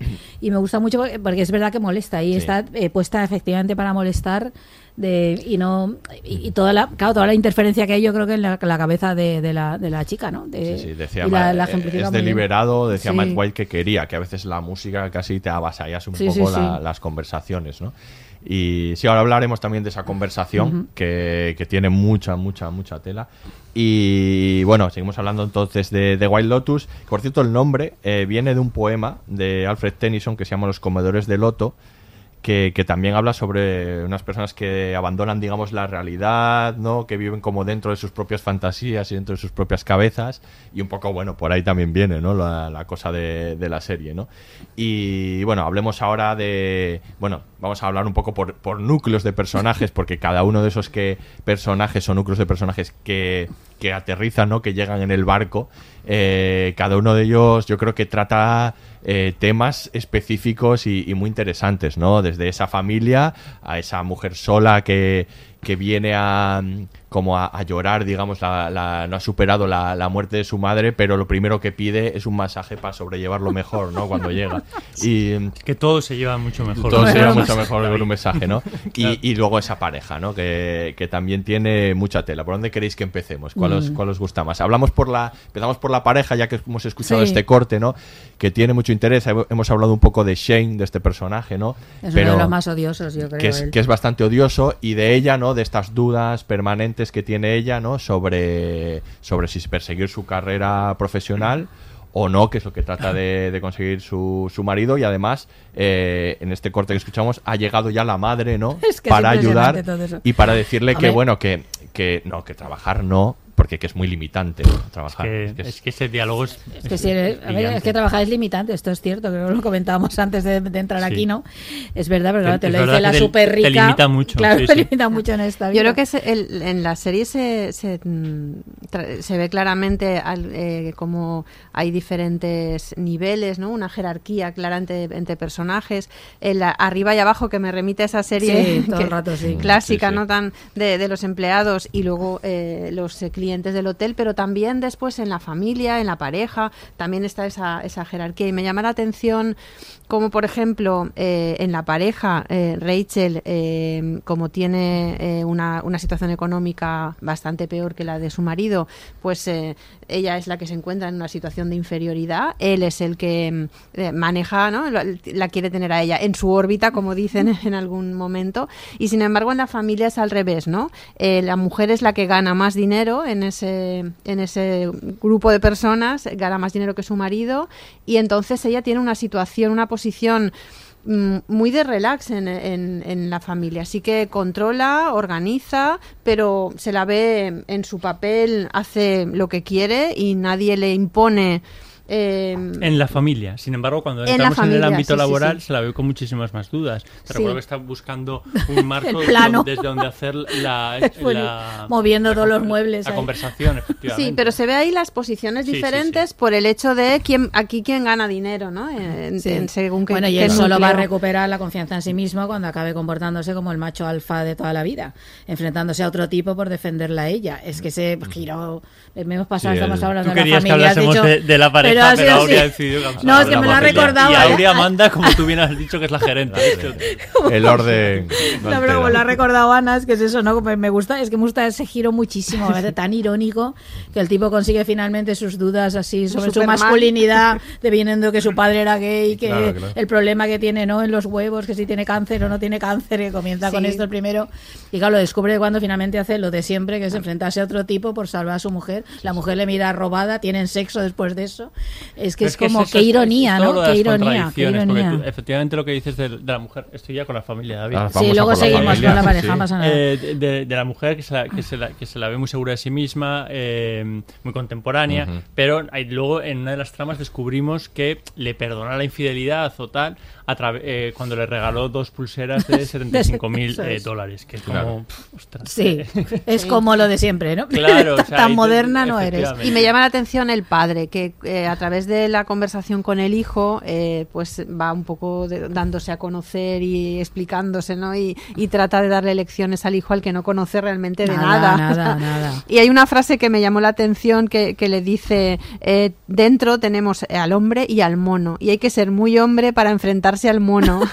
Es que, ¿no? Es- ese pensamiento de masculinidad hegemónica, Hegemónica, clásica, Sí, sí, ¿no? total. sí, sí, sí. De hecho, bueno, hay un momento en el que se comporta como un mono. Claro. o sea, hace el mono de- directamente, ¿no? Totalmente, no, no, hay mucho juego ahí Sí, con que me encanta la reacción de ella, ¿no? La cara que su mujer le pone cuando empieza a hacer el mono de... este, está per- perpleja. Le dice, te, está- te estás tomando muy malo de tu padre. Sí, sí. Es que es tal cual. Pero fíjate, esa familia que, quiero decir, dentro de, de- de sus peculiaridades, enraiza mucho con otras, con otras familias. Hay muchos padres que no conocen a, a- a sus Mm, hijos un según avanzan los años. Hay muchos hijos adolescentes que están desafiando continuamente a, a sus padres y poniendo en, en duda, en solfa, eh, todo su, su modo de su modo de vida. Es verdad que ellos tienen un estatus eh, mayor, más alto, ¿no? Pero lo que les ocurre le- les pasa a muchas familias, lo que hablábamos antes un poco de, de empatizar con, con- con la serie, ¿no? Sí, hay un mo- momento que me, eh, me resulta muy cómico que el, el padre le dice algo así como, eh, ¿tú quieres eh, conocerme mejor? Y el hijo se le queda mirando y le dice, no estoy seguro. sí, Sí, es que sí, sí. igual no es tan, tan- interesante, yo creo que no vale la no. Es que es bastante papanatas, el padre reconoce que el personaje es... Sí, Pero me tiene... vuelve a pasar un poco como con el, con, con el, en el rico. Me apiado un poco de él, porque en realidad Es un, po- un poquito un pobre desgraciado, sí, es, un po- claro, sí, claro, sí, y sí. en el fondo eh, acaba de descubrir lo de su padre, tampoco se siente eh, el hombre de la familia, ¿no? Que es un poco para lo que ha sido, para lo que ha sido educado. Su, su relación eh, matrimonial tampoco sabe muy bien cuál es, cuál es su papel hasta que la descubre casi por azar. Quiero decir, el, eh, no, no es que le salga el, eh, el macho, le sale ahí cuando, cuando pasa con lo del ladrón, o sea que es una Ujú. manera como bastante azarosa, ¿no? Como que recupera su, ese papel que él está per- que persiguiendo, no por las cosas que, que, que él hace. Entonces, es que no da pie con bola. De hecho, es que luego toda la relación que tiene con El, el gerente del hotel, también es, es muy divertida, ¿no? Ah, el sí. que él se acerca como para, claro, como mm, presume que, que el otro es homosexual, como que va a ser un libro abierto y le va a decir, pues es que estas son las razones por las que tu padre, ¿no? Sí. Y el otro se le queda mirando como diciendo, pues a saber, tu padre, porque, ¿por qué haría, porque lo hacía o lo que estaba haciendo, Sí. ¿no? Y No, pero yo creo que refleja muy, divertido ¿eh? muy divertido. Y cuando va que está rato ahí, es, ahí Bueno, claro, el momento de la cena en que la hija, le- la hija dice, te quiere follar. y también buenísimo. Queen, el hijo, también a me parece muy singular, muy interesante, porque Sí, al sí, final sí, es uno de los, yo creo que Es no el sé único. si es el único que encuentra algo verdaderamente que le gusta. Y, Y algo genuino, y porque acaba, genuino, acaba sí, sí. yéndose no a la parte del hotel que ofrece Y el espectáculo arriesga, para ¿no? turistas, sino algo genuino que está y va ahí y se arriesga. Es, el, único, que ve el mar, de hecho. Es el único que se fija y, ve el paisaje real, Mm. no, no la piscina, el, el restaurante del hotel, la habitación, ¿no? Sí. Va un poquito más hacia, Sí. hacia No, y afuera. acaba to- tomando la decisión de me quedo aquí a eso, y a algo genuino, algo no hecho para los turistas, ¿no? Eso, Absolutamente. eso que además el personaje no das un duro por él, porque ves un chaval, un pajillero, como borderline un poquito, ¿no? Todo el, ra- no, todo el rato está planteado así, ¿no? Todo Sí. eso, eso que hay metido en sus A ver, que videojuegos. tiene 14 años. Pues o sea, eso, pues no, eso. no, sí, sí, pero no, pero que todo el rato está como planteado así y es, y es interesante porque está siempre ahí, son muy chulas las escenas cuando él siempre se despierta en el mar, ¿no? En la orilla, esas son bonitas, que está, claro, está completamente singularizado respecto de los demás y como el pobre buscando su sitio, ¿no? Y al final, me gusta al final, ese es Sí. el único que hay, es la única... Repara en algo Eh, que yo creo que es hace- lo único no cínico, ¿no? Que hay un poco en la serie, ¿no? El, el tra- este, Sí, ese sí, final es- de este personaje Sí, lo único. que como un cierto atisbo de esperanza, ¿no? De, Sí, ahí, de ¿no? hecho, él dice que. mm, No quiero llamar al creador esto que lo has llamado tú a Queen, pero. Pero que él dice que es el que en el personaje en el que se, él se ve identificado. O sea, es, es un poco una extensión de, de él, porque Sí. a él le gusta mucho. eh, Es que es un tipo muy raro. Él tiene eh, esta cosa con la naturaleza y con, y con los, los sitios exóticos. Él tiene una casa en, en, en Hawái, en. Maui, el, el creador, ¿no? Y, y él decía que, mm, que, bueno, que él un poco quería un punto, digamos, de eso, de, de- de salvar a algún personaje, y en algún momento dado eh, coqueteó con la idea de que fuera Paula, que es la amiga, ¿no? Que está ahí, como que al final se fuera con este chico, con, con Kai, ¿no? Que era la, otra opción, a lo oficial y caballero, decía, ¿no? Como que apareciese allí, ¿no? La cogiese y tal. Y que al final se decidió que le interesaba más eh, lo de Queen, eh, como eso, como un acto más de eso, de, de, apegarse a eso, como eh, que entendía que de alguna manera es el sueño también. Eh, es una idealización también de, de- del indígena místico, o sea, de, de esta idea de que ellos están ahí haciendo la vida real, Sí. remando, ¿no? Y que, también es una idea de hombre blanco, pero que él es un hombre blanco y que esa es la idea que tiene, ¿no? Y el- la idea de escapismo que tiene, aunque sea un poco cliché. Y que quería que fuese un poco por ahí la salvación de alguno de estos personajes, ¿no? Que, que es con el que más identifica a él, ¿no? Por lo menos se escapa, Sí, de, se escapa. de- de ese lugar, ¿no? Donde están Sí. todos. Hombre, y mejor, pues mejor ese final que el de Paula, el oficial y caballero. Eh, Más que nada porque el otro. final ese de Paula y del camarero, que es Este- demoledor. hay que hablar de este personaje. A mí me parece demoledor ese porque es una historia terrible. Porque claro, esta que en apariencia, cuando está con la amiga es tan cínica como ella y empieza a soltar frases bordes y empieza tal, pero hay como un más allá un darse cuenta, ¿no? De lo que está sucediendo, ser sensible y como en su intento como de hacer el bien, claro, está manipulando a un tipo que el- y el tipo acaba fatal. Es que esta historia me parece particularmente dura, ¿no? Porque demuestra sí. esa idea de no te metas donde te llaman. O sea, esta no es tu guerra y no sabes lo que estás haciendo porque has venido aquí de rica. A dar lecciones. Por eso cuando decía antes esta idea de los ricos acaban siempre jodiendo a los pobres, un poco Mm, es esta sí, idea, sí, que incluso el bien, la bien intencionada final, el otro- y el otro chaval Claro. a- a- a- manda la mierda a su vida por, por porque está lo, ¿no? lo ha manipulado, ¿no? Entonces este final que me parece demoledor, pero me parece buenísimo, o sea, buenísimo Sí, desde sí. dentro del marco de la serie, lo que la serie Sí, mucho pretende mejor contar que- muchísimo mejor Sí, que sí. el otro, sí, sí. Y bueno, y al final es que es eso, eh, de la idea esa que podía tener de oficial y caballero a esta idea de que el propio eh, Kai, el, el- el indígena, digamos, le dice esta cosa de quédate conmigo y, eh, y ella en todo momento tiene Claro. le dice, no, no, esto es Este una no es mi cosa mundo. de ahora. O sea, esto yo no soy mi mundo". rica y no soy aquí. Que, claro, que el- es muy interesante ese personaje, porque en realidad no es rica, o sea, ella es la amiga... Eh, claro, es que lo- él cuenta que él era esa, ese- ese- esa persona cuando era. Porque él vivió en una. creció en una comunidad adinerada, pero él no lo era. Que muchas veces era él, eh, esa persona a la que los amigos llevaban de vacaciones con los ricos y que él le fascinaba esta, eh, este como experimento sociológico de meterse ahí y observar cómo se comportaban, eh, eh, cómo, eh, cómo funcionaba ese elitismo, ¿no? De, determinadas que hay, actitudes. perdona, hay, Sí. hay una diferentes apropiaciones de personaje, de unos personajes a otros. ¿no? En este caso, eh, la amiga rica, cómo utiliza a la amiga pobre, Claro. ¿no? De alguna manera para controlar a alguien y para sentirse acompañada también, Sí. para justificarse o para sentirse bien. Pero también eh, eh, la, la mujer soltera, Tania, que viaja, viaja sola y utiliza a la gerente del spa o a la, Sí, sí, a la claro. mu- a la, a la empleada del spa también, ¿no? Para tener esa compañía, para eh, sentirse mejor, para que la ayude a salir de donde Y también está. son utilizaciones ahí raciales, ¿eh? que son dos blancas y utilizan dos personas que no son blancas. Y, y luego Pero en la también- pareja, el Mm. Shane, eh, el niño rico, que quizás sea el personaje como más estereotipado, ¿no? Sí. Sí, más sí, sí, el, también. el niño de mamá, muy que utiliza a su, a su mujer como trofeo y también, ¿no? Para sentirse Pero- mejor, lucir y demás, ¿no? De todas formas, lo que, lo que es clave eh, en esta idea de, de lo que él hacía de pequeño y lo que es el personaje de Paula, es la idea, él decía, claro, yo estaba ahí dentro y eh, me sentía seducido, digamos, por esa manera de vivir. O sea, aunque a la vez me generaba Es rechazo y es resentimiento, generaba resentimiento hacia ellos, pero me veía seducido. Y eso es, primero, clave en la serie para muchos personajes, como el de Rachel al final, que, que ahora hablaremos, pero se ve seducido, se ve seducida por ese modo de vida, pese a todo lo que le está pasando. Y para el personaje de Paula, sobre todo, que, que se nota que les tiene rechazo. De hecho, él, ella quiere que, que este chico le robe para vengarse de ellos, porque no lo soporta en realidad, pero a la vez quiere vivir ahí, quiere estar con la amiga y quiere vivir como una rica. Claro. O sea, y, Y se lo y pasa tener- y bien tener cuando, los mismos está, privilegios. cuando claro. está ahí con su amiga en la esa es la hamaca riéndose de todo el mundo y demás. Se lo pasa bien, claro. Está... Pero son personajes clave porque como tienen, están dentro de ese ámbito de riqueza, porque les han invitado, pero están como invitados. Por lo tanto, tienen un pie fuera, tienen una conciencia de la situación diferente y entonces eso permite explicitar eh, esas contradicciones y esas injusticias, ¿no?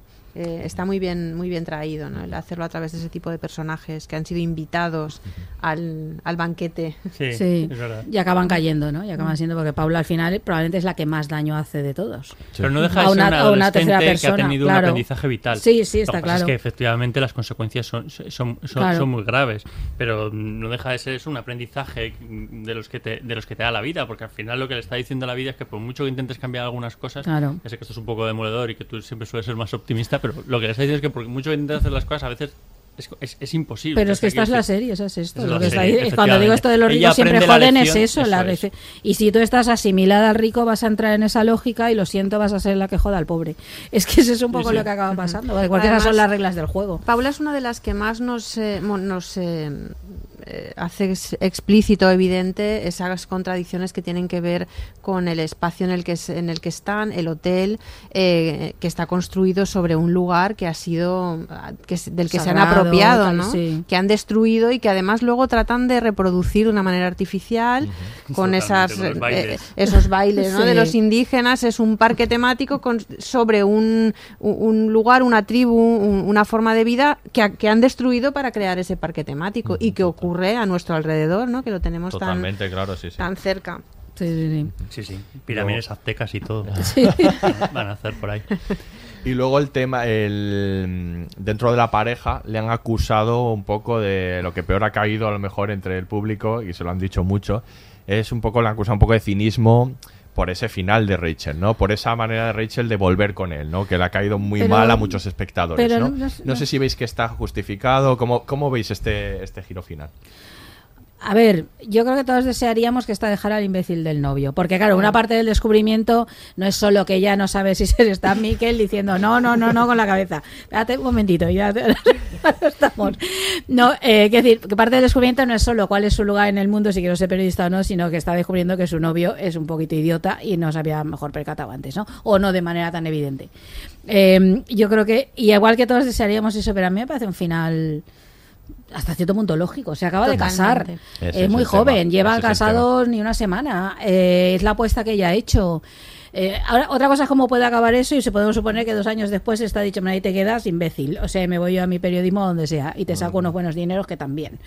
No lo sé, pero yo creo que a mí me parece que tiene lógica. Te sabe mal porque queremos el final feliz y en el fondo no No, dejamos la, de ser. y por la construcción Sí. en la- dentro de la propia serie, como que va, o sea, ella cada Parece vez va que- dándose cuenta de más, de más, ¿no? Hasta que ya. Hombre, Pero yo eso creo es que lo hay- interesante, que en la película te muestran, en la serie te muestran cómo ella es plenamente consciente, va siendo plenamente consciente, de forma que al final la decisión que toma, la toma sabiendo lo que hace. ¿no? Yo creo que voy a ver una parte y aquí voy a darle la razón a Miquel que no que creo que Me ya estás dando todo el rato. te la estoy no- dando no eso también es verdad que hable porque lo has defendido No, y ahora, y ahora lo que también lo voy a defender más con lo que has dicho antes, porque también ella en- se está dando cuenta de ese complejo de inferioridad del que tú hablabas. Se da cuenta que él pues, es un pobre desgraciado rico, pero desgraciado. Que Sí, está sí. atado absolutamente a su madre, que es incapaz de tomar decisiones por sí mismo importantes, más allá de me pego con este tipo por la habitación que no me has dado. ¿no? Y siempre teniendo respaldo de la madre, que sin él probablemente no se pega. Entonces, es- yo creo que se da cuenta de eso, ¿no? Hasta cierto punto, y bueno, eh, tira adelante a ver qué pasa. hay una frase, ay, perdón. No, no, no, tú. Hay, un- hay una frase, gracias, eh, que me también que me, mm, se me ha quedado de la madre de la familia de, de Nicole cuando habla con Rachel y, y hablan precisamente de esto, ¿no? De qué hacer cuando ella tiene dudas y le consulta a, a esta gurú de, esta mujer empresaria eh, supuestamente pues con, con tanta eh, tan, que echa para adelante, ¿no? Con seguridad y demás, ¿no? Y le dice le dice Nicole, la experimentada, no permitas que tu órbita deje de girar. Tu poder es tu autonomía o tu independencia. Nunca cedas tu poder. Es lo que le recomienda, ¿no? Es decir, que queda muy explícito eh, cómo están las cartas echadas y quién eh, está en cada lugar. Es y- hasta cierto punto convertirse en rica le da poder. También, en Bueno, parte de la conversación con la suegra. la y lo dice, efectivamente. Si trabajas como voluntaria no vas a conseguir tanto como si organizas una fiesta. ¿Tú qué Ujú. quieres al final? ¿Ayudar más? Pues puedes conseguirlo mucho más organizando la fiesta. Ujú. O te quieres sentir tú realizada, que es ahí un poco el, do- el- el doble giro, ¿no? La- Las incongruencias y las dudas que giran en torno a ella. A mí, claro, desde el principio me parece un personaje incongruente porque yo hasta ahora no sabías con quién te habías casado. tonto. Por mucho que, Sí. que os conozcáis hace, de, de- Pero se de conocen de hace poco, ¿no? Pero La idea igual, es Incluso si te conoces de hace poco y has aceptado casarte, a lo mejor es que eh, la decisión la tienes que haber tomado previamente. Simplemente el, "No, vamos a esperar un poco más hasta que te conozca más. Me parece Ujú. congruente todo. todo. Por otra parte, eh, me parece lógico que a ella le asalten dudas viendo lo que, lo, lo- lo que está viendo. Lo que a mí me parece raro es que no le hayan saltado eh, antes. Pero bueno, nadie, nadie, nadie es perfecto. Por eso creo que es lógico que se tome un tiempo. Porque aparte lo que él le está planteando, mm, a ver, es que no es nada malo. O sea, lo que te está planteando es eh, tener un- un- una posición social interesante, poder hacer lo que, lo que tú qui- quieres, tener un, un- un respaldo económico que está bien.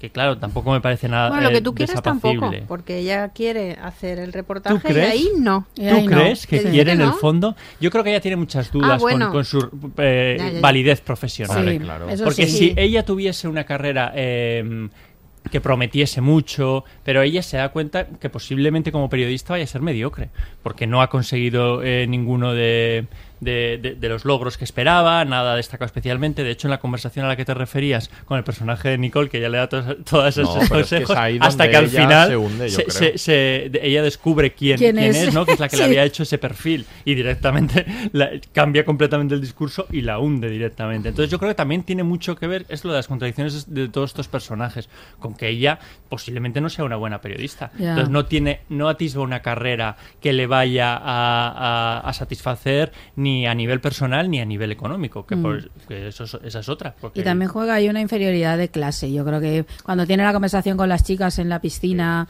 dice, me han hecho sentirme rara, ¿no? Porque las otras le hacen mostrar todo, todo el rato que no es de su clase social, por la universidad donde ha estudiado, por no sé qué. Y, ahí también la serie vuelve a jugar, se Claro. quita la ropa y Claro, ellas se ella quedan es- claro, flipadas porque- con lo espectacular que, que- que es Sí. ella y vuelven ellas a, a la posición de sentirse ellas inseguras, diciendo, esta chica que tiene no sé cuántos años más que nosotros está, Está buenísima. estupendísima, sí. Sí, pero que yo creo que en ella, en el caso de Rachel, juega también esa inferioridad de clase para que la decisión final, la de está todo el rato ahí. O sea, Sí, ya sí. vale, no, no quiero ser esto, pero claro, es que hay mucho ahí, ¿no? Sí, sí, yo creo que está todo eso y yo creo que se justifica bastante y, y el clave también es lo que decía Miquel, ¿no? Esto del bolso que tenía, claro, Sí. es que eso no está tan explicitado en la serie porque ella parece como que se ha dado cuenta y que son genuinas sus, sus, sus ganas de hacer otras cosas, de no, pero no, no, en realidad sí que está seducida por ese estilo de vida, o sea, sí que quiere llevar ese, ese estilo de vida, no quiere trabajar siendo pobre o por lo menos se ha visto, ¿no? Hombre, a ver, es por- que- es que no ello. es tan Entonces, sencillo, claro. no es Ah, tan de- fácil. De hecho, es que ella quiere aceptar ese reportaje para no desvincularse del todo, por si en un momento dado se divorcia, está yendo mucho más allá. Claro, hay Y- una pequeña resistencia aún a ese cambio, a, pa- a Claro. pasar directamente ya a la inmersión. Claro, y en Nicole el le pregunta por eh, lo que ha firmado antes de casarse. Para Claro. saber eh, Claro. hasta qué punto tiene libertad para después, o si va a tener después un respaldo económico suficiente como para hacer lo que le da la gana. O sea, quiero decir, al final ella está haciendo cuentas ¿eh? Sí, todo, el ra- todo el rato. Y está pensando mm, cuánto le conviene estar con ese papanatas. Quizá la clave se la da su suegra, ¿no? Cuando ella le dice, es que yo no quiero algo así, no recuerdo de memoria, algo así como yo no quiero ser un trofeo, el trofeo de, de tu Ujú. hijo, Sí, sí, sí. ¿no? Y ella le, le contesta algo así como, bueno, no veo que hay de malo en eso, ¿no? Claro, Sí, claro, ser mujer trofeo. Ser mujer sí, trofeo. ser mujer trofeo, La claro, verdad sí, que toda sí. esa parte es que es muy cínica también, Sí, sí, así sí, que sí, se sí. está muchísimo. Bueno, él, él decía además como le acusaba mucho como eso de cinismo en esa decisión, él decía que bueno, que él en Los Ángeles se está acostumbrando a ver a mujeres tomar ese tipo de decisiones en muchas ocasiones, que no le parece algo que esté fuera de la realidad, que esto sucede habitualmente y que la gente se equivoca también, lo co- reconoce como una equivocación, la gente se equivoca, de hecho dice, yo de hecho eh, guionicé la película Emoji Movie y sabía que era una equivocación cuando lo hice. Esto- esas cosas, ¿no? Claro, Estas es que los personajes suceden, de ¿no? una serie no tienen por qué cumplir. ¿no? Es Exacto, como, ¿no? que no sé, no tienen por qué ser es un golpe, es satisfactorios un golpe, es un golpe al claro. Final también te digo, es un golpe Hombre, duro al final, Sí, pero y también hay un momento sí. Que, que recuerdo que su marido le, le dice a Rachel, eh, yo no tengo la culpa de tu fracaso. Claro. Y por es ser verdad. rico, ¿no? Y es verdad. sí, Y es sí. verdad. Claro. Es que claro, es verdad. O sea, es que en realidad, a ver, él no tiene nada de la culpa de las cosas que él está echando en cara, porque es como, ¿esto no lo sabías? ¿Antes? O sea, quiero decir, ¿me estás, qué, qué me estás echando en cara exactamente que no supieses? O sea, es que realmente es que a lo mejor tú tenías que haber hecho un, un trabajo previo, por más que él, repito, sea un papanatas. Pero claro, es que, él- eh, vamos, es que de hecho él es transparente, o sea, quiero decir, es básico como, como él sí, solo, ¿no? Se levanta por la básico. mañana, la, la mira y, y, y- y la ve preciosa y la apete- y, Y le ya está, y apetece apetece lucirla y ya está, eso efectivamente, es. o sea, quiero decir, es básico Sí. sin más. Entonces, Sí, claro, está, sí. está completamente desconcertado diciendo, pues lo, tiene, no- lo tienes todo, Sí, sí. ¿qué quieres? Y luego de esa conversación que hablabais de con, con Rachel, de ella con Rachel, es clave por lo que por los efectos que genera en ella, pero también es clave y muy interesante en- por lo que nos cuenta el personaje de Rachel, porque vemos que es este que es este eh, alta empresaria tiburón Nicole. capaz de sí Nicole, Nicole. sí sí Nicole con, con Rachel sí Eh, vemos que es esta empresaria eh, capa- despiadada, capaz de aplastar a quien sea, ¿no? Vemos que entendemos por esa conversación que, que se ha aprovechado como de la ola del Me Too, ¿no? Hombre. También como a- aplastando a camaradas, ¿no? Para escalar, ¿no? Para subir en la escala social, ¿no? Y que también es una... tiene todo este discurso, pero luego, vamos, es una... Al final, lo que dice él, dentro de, de este, del mundo de, de los altos empresarios capitalistas, ni Me Too ni leches, ¿no? Ahí lo que se... Ahí es cuando tienes que aplastar al semejante, ¿no? Lo aplastas. Es que ¿no? otro si no, no, retrato, no ¿no? alcanzas eso. Yo entiendo que si eres alcanzas ese nivel de riqueza y de estatus social, no lo has hecho siendo amable. Claro. No cabe duda, por mucho que el personaje pueda mostrarse como tal y sea una mujer que pueda defender sus logros y conseguido ser la superempresaria, no sé qué, pero evidentemente no lo ha hecho con tratando a la gente Que con ya guantes de vamos seda. por el perfil que le hizo el, pe- el personaje de Rachel en esa revista, que tampoco lo ha conseguido todo de, de un modo eh, transparente Claro. ni limpio, efectivamente. Bueno, yo creo que nadie llega ahí así. Y luego, eh, pues está el, el personaje de Tania y con Belinda, con la gerente de- del spa, ¿no? Que es de nuevo eh, otro ejemplo de cómo la serie eh, explora muy, muy bien las relaciones de poder entre las personas, ¿no? Lo hace entre. eh, Pa- Olivia se llama la hija y, y Paula, Sí. entre las dos amigas, lo hace entre muchos personajes, o entre Shane y Rachel, y de nuevo aquí es tremenda, ¿no? Todo, todo ese proceso de, de, mm, de, digamos, eh, amistad, entre mu- muchas comillas, que se va generando, que al final es dependencia, cómo le sugiere que le va a financiar, cómo eso ya se, eh, digamos que ya en la cabeza de Belinda se convierte en una realidad Mm. y como al final, que esto es tremendo, la destruye precisamente por algo que parece como un pequeño logro personal, que es como que se da cuenta de que lo que hace ella es controlar a las personas, y se lo dice, y controlar a las personas a través de su dinero. Y no quiere seguir haciendo eso, pero eso es precisamente... Precisamente ahora, ¿no? Precisamente ahora lo que la la destruye, es decir, ella la ha ayudado... ¿no? A darse cuenta de estas cosas, pero precisamente eso es lo que la, le jode, ¿no? Es que Belinda se aprovecha desde el segundo Claro, uno, claro, claro, estás claro. con una persona súper vulnerable y a partir de ese momento tú, ella ve una oportunidad de negocio y de aprovechar económicamente la vulnerabilidad no que le te, está no te engaña Belinda que parece como ese otro personaje positivo de la serie Claro, no lo es Por ¿no? eso digo que es que en realidad lo de los ricos y los pobres aquí, eh, eh, su forma de actuar tiene mucho que ver, pues eso, con su acceso al poder, porque el poder de Belinda ahí tiene, tiene mucho poder, porque se, eh, se está dando cuenta de lo vulnerable y lo fácil que es manejarla un poco para su eh, propio beneficio. Sí, eh, estoy de acuerdo con eso, en lo de los pobres y tal, pero es que son los que tienen más que perder. Quiero decir, hay una parte que no, no es lo mismo eh, manipular siendo rico que manipular siendo pobre. Quiero decir, no es lo mismo Claro. utilizar las herramientas o lo que la. ¿Pero tú crees que Tania le está determinadas- manipulando a eso- Belinda? Determinadas oportunidades, no Tania en concreto no, pero otros en la serie, eh, utilizar las, las No, pero es su- oportunidades. es su, patrón es lo claro, que reconoce ella que es su patrón Claro. lo que hace Sí, sí, es sí, a través del dinero Paga por compañía, yo sé, por, compa- por, por por- por afecto, amabilidad, por, compañía, afecto, ¿eh? por yo creo que es esto. Entonces, claro, yo creo que no es lo mismo y la serie eso lo deja claro. A ver, claro teniendo en cuenta que Belinda evidentemente está aprovechando y además vende humo con sus terapias estas te, no te no te convence. tal y cual. Lo del Así, cántico ese lo no te- cántico, no te muy, muy bonito, canta fenomenal, pero en fin, entiéndeme, tampoco tiene ahí, no va a crear la gran Lo de podemos clínica. curar con Efectivamente. deseo únicamente. Exactamente, ¿no? Como tal. Eh, pero es verdad que no es lo mismo. Yo creo que la serie eso sí que lo deja clara. Esa idea de, vale, lo- eh, la gente, los trabajadores están representados como son también cínicos, son tal, y están ahí aprovechando, la mayoría, ¿no? Tanto el, el gerente del hotel como Pero eso es supervivencia, creo. Claro, no claro, no utiliza todas las herramientas a ¿no? sus alcances. Que me aparece una rica loca que porque le hago bien el masaje ha decidido que me paga, pues claro. eh, Su es hijo eso. se lo dice, a por ello. Claro, a por ello. Entonces yo eso lo entiendo, por eso los personajes eh, sí es- juegan eso, pero es que estas son las reglas del juego. Entonces, y lo que tiene- está en inferioridad siempre son los trabajadores. Y al final lo que pasa es que los que siempre pierden son ellos, como en la serie se demuestra. O sea, todos pierden. Claro, yo uno se va a la cárcel, uno se muere y la otra se queda ahí con, bueno, igual se quedará de gerente del hotel, la única que a lo mejor eso, sí, pero bueno, esto viene dado por un, una carambola, pero se queda sin su negocio y sin el sueño de su vida. Quiero decir, y acaban todos jodidos, quiero decir esto, y los otros los ricos se van, alguien muy buenas, y, y ya está, ya lo he hecho todo. He resuelto mi problema con las cenizas de mi madre, he resuelto no sé qué, nos vamos para aquí para allá, todos felices. Entonces, por eso digo que sí que hay una parte de los ricos joden a los pobres. Creo Sí, que sí. habla de esto, por más que los trabajadores no sean precisamente ejemplos de comportamiento, pero yo creo que por eso lo hace más interesante la serie. Claro, sí, Yo eso creo es que lo que le da muchísimo interés. A mí me, me parece muy interesante eh, del papel de Tania, que el tema de la dependencia, ¿no? de la tremenda dependencia que tiene de su madre, que es que lo que ella misma lo vamos evidencia, ¿no? Sí, sí. Como y, y además no, no sabe incluso después de muerta, incluso sabiendo que su madre no era una persona que la había tratado bien, eh, sigue sin poder desprenderse de ella, ¿no? De deshacerse de ella, no sabe cómo y creo que gran parte de la serie eh, ella va arriba y abajo con, con su madre y, y, y realmente sin las cenizas de su madre ella no tiene papel, ¿no? Casi no sería nada sin, sin su madre. Casi no hay caso, ¿no? Más allá de, de la relación con Sí. Belinda, esta Claro, relación luego- de, pero también, que de también es de dependencia. dependencia y luego la nueva con, Con el tipo con el este. tipo Con el- también es de dependencia de hecho desesperada casi Sí, ¿no? sí, sí, y Y luego la ironía de la, otra vez esa ironía de la serie, de la puesta en escena, el momento en que tira las cenizas, es que es que risa. No sé, es que...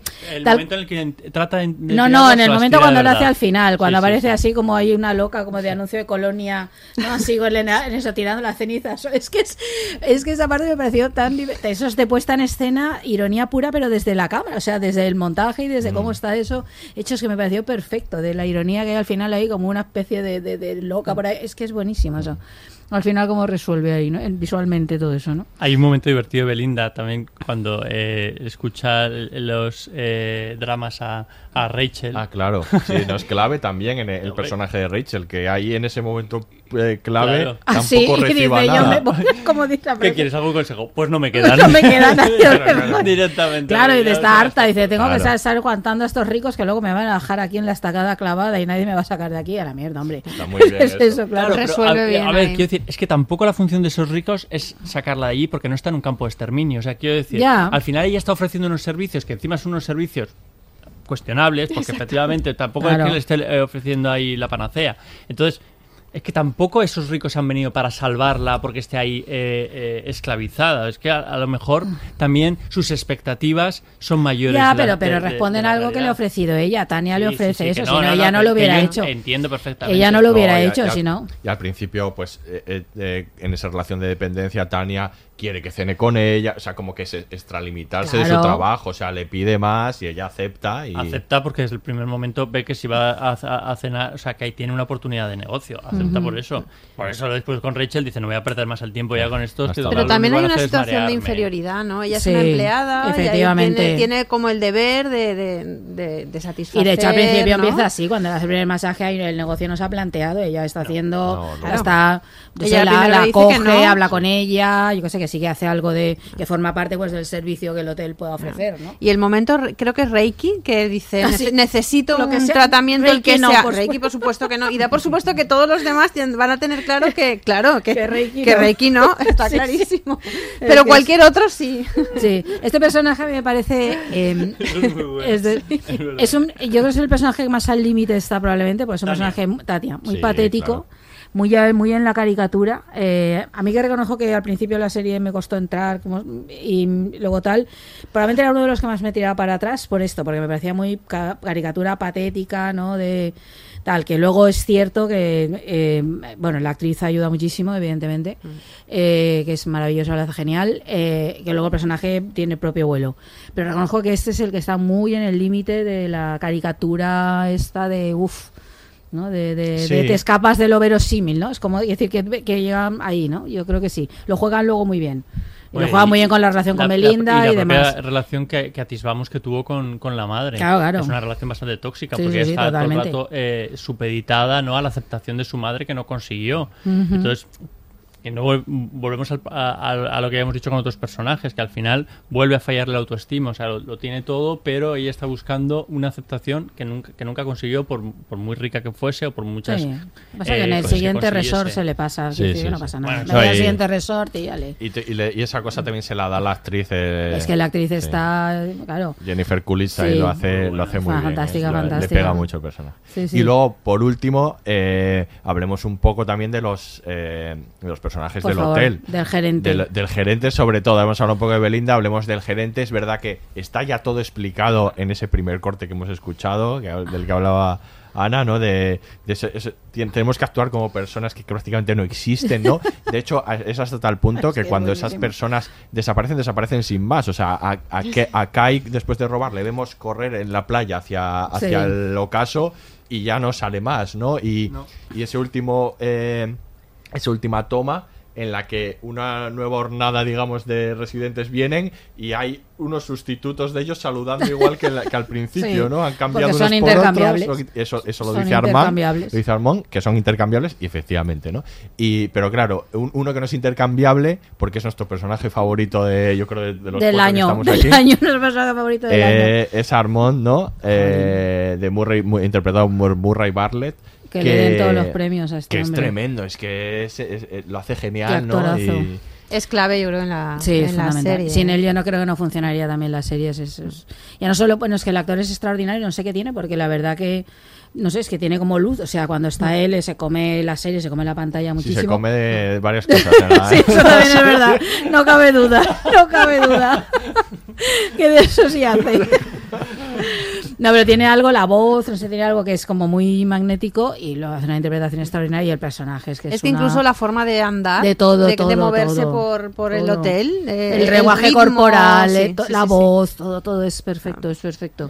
Y es sorprendente porque a lo mejor, mm, no sé, yo, yo no lo adiviné al principio, o sea, quiero decir, ese giro que iba a dar con, con, con las drogas y que, que Sí, creía no, que yo iba a ser- tampoco, yo creía tampoco. que iba a ser más eh, correcto, que iba a tratar todo el, todo el rato de imponer esa corrección ¿no? Eh, política y estética y todas No, las no, correcciones. Que iba a ser el mayordomo típico de las series Es- inglesas, ¿no? Claro, creía que ese iba a ser su, su rol. Y luego es, No, un, es un rol destroy completamente. Sí. Que, claro, a ti, a ti como a mí, por lo menos como espectador, cada vez me va gustando más. Y Claro, que vaya Y además, ya. como entra en colisión todo el rato con los clientes y Claro. con los ricos y con está todo el rato como sacándoles ahí, desafiándolos a su manera, Claro, buah, sí, es que sí, es sí, maravilloso. sí. Sí, sí, hasta, Eso- el, hasta el final. Hasta el Que final, la- hasta que el yo final. le aplaudo cuando No, no. se caca sí, en sí, la bueno. maleta. Bueno, es que es impresionante. Es que en ese momento yo celebro cada ñordo que está saliendo.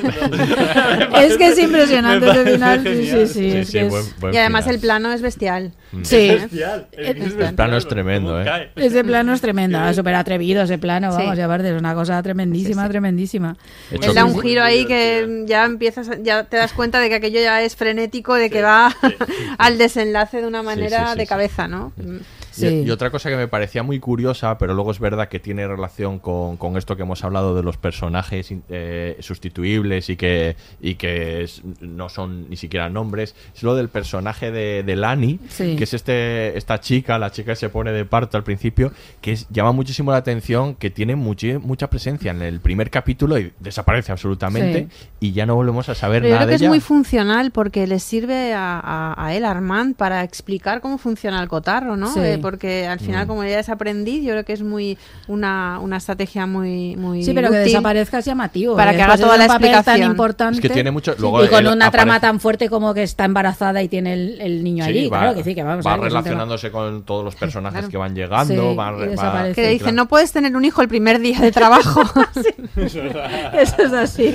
Almond, Sí. que es otro que no se da ni cuenta de que, de que No, está pero él llega un momento que lo lamenta, porque al final sí que dice, "Ostras, y todo el día no me, ha- no me he dado cuenta de que ella estaba Sí, de es verdad. parto. Hay un momento que sí se da cuenta que, coño, menuda barbaridad esto, ¿no? Que la está Claro, aguantando es que es aquí. eso. Armand de sí que es muy consciente de la Sí, explotación. Le totalmente, dice, te- a mí me explotan, yo te exploto. Yo te exploto. Totalmente, claro, sí, totalmente. Él lo esto y sabe cuál es su posición y que estos son ricos y, lo- y esto es una batalla y una guerra y que se olviden por mucho que te sea el gerente del hotel, ¿no? Sí, sí, sí. Genial. Pues vamos a escuchar el último corte y acabamos con la serie. Cuéntame. ¿Se quedó a dormir? ¿Sí? Y luego se fue. Sí, la verdad me ha parecido un buen tío. ¿Y cuál es el problema? Sé que acabaré sufriendo. Yo diría que te estás adelantando a los acontecimientos. A lo mejor le has gustado. Sí, le gusta el barniz exterior. Posiblemente. No sé, pero ¿qué pasará cuando rasque y siga rascando? Y luego, cada día que vaya pasando, tendré que vivir agobiada por si no le gusta lo que va descubriendo. Y todo eso me da mucho miedo. Cuánto de mí quiero mostrarle, acabará sintiendo repulsión o acabará asustado. Porque dentro de la cebolla, Belinda, únicamente hay una pobre, alcohólica, lunática. Eso no es verdad. Sí lo es, sí. Y quiero mostrar todas mis cartas. Se acabó lo del póker. Quiero pasar de las capas de barniz y que vea la loca que esconden y al final que salgan todas las fichas que tengan que salir. Quiero enseñárselo. Que vea el centro de la cebolla.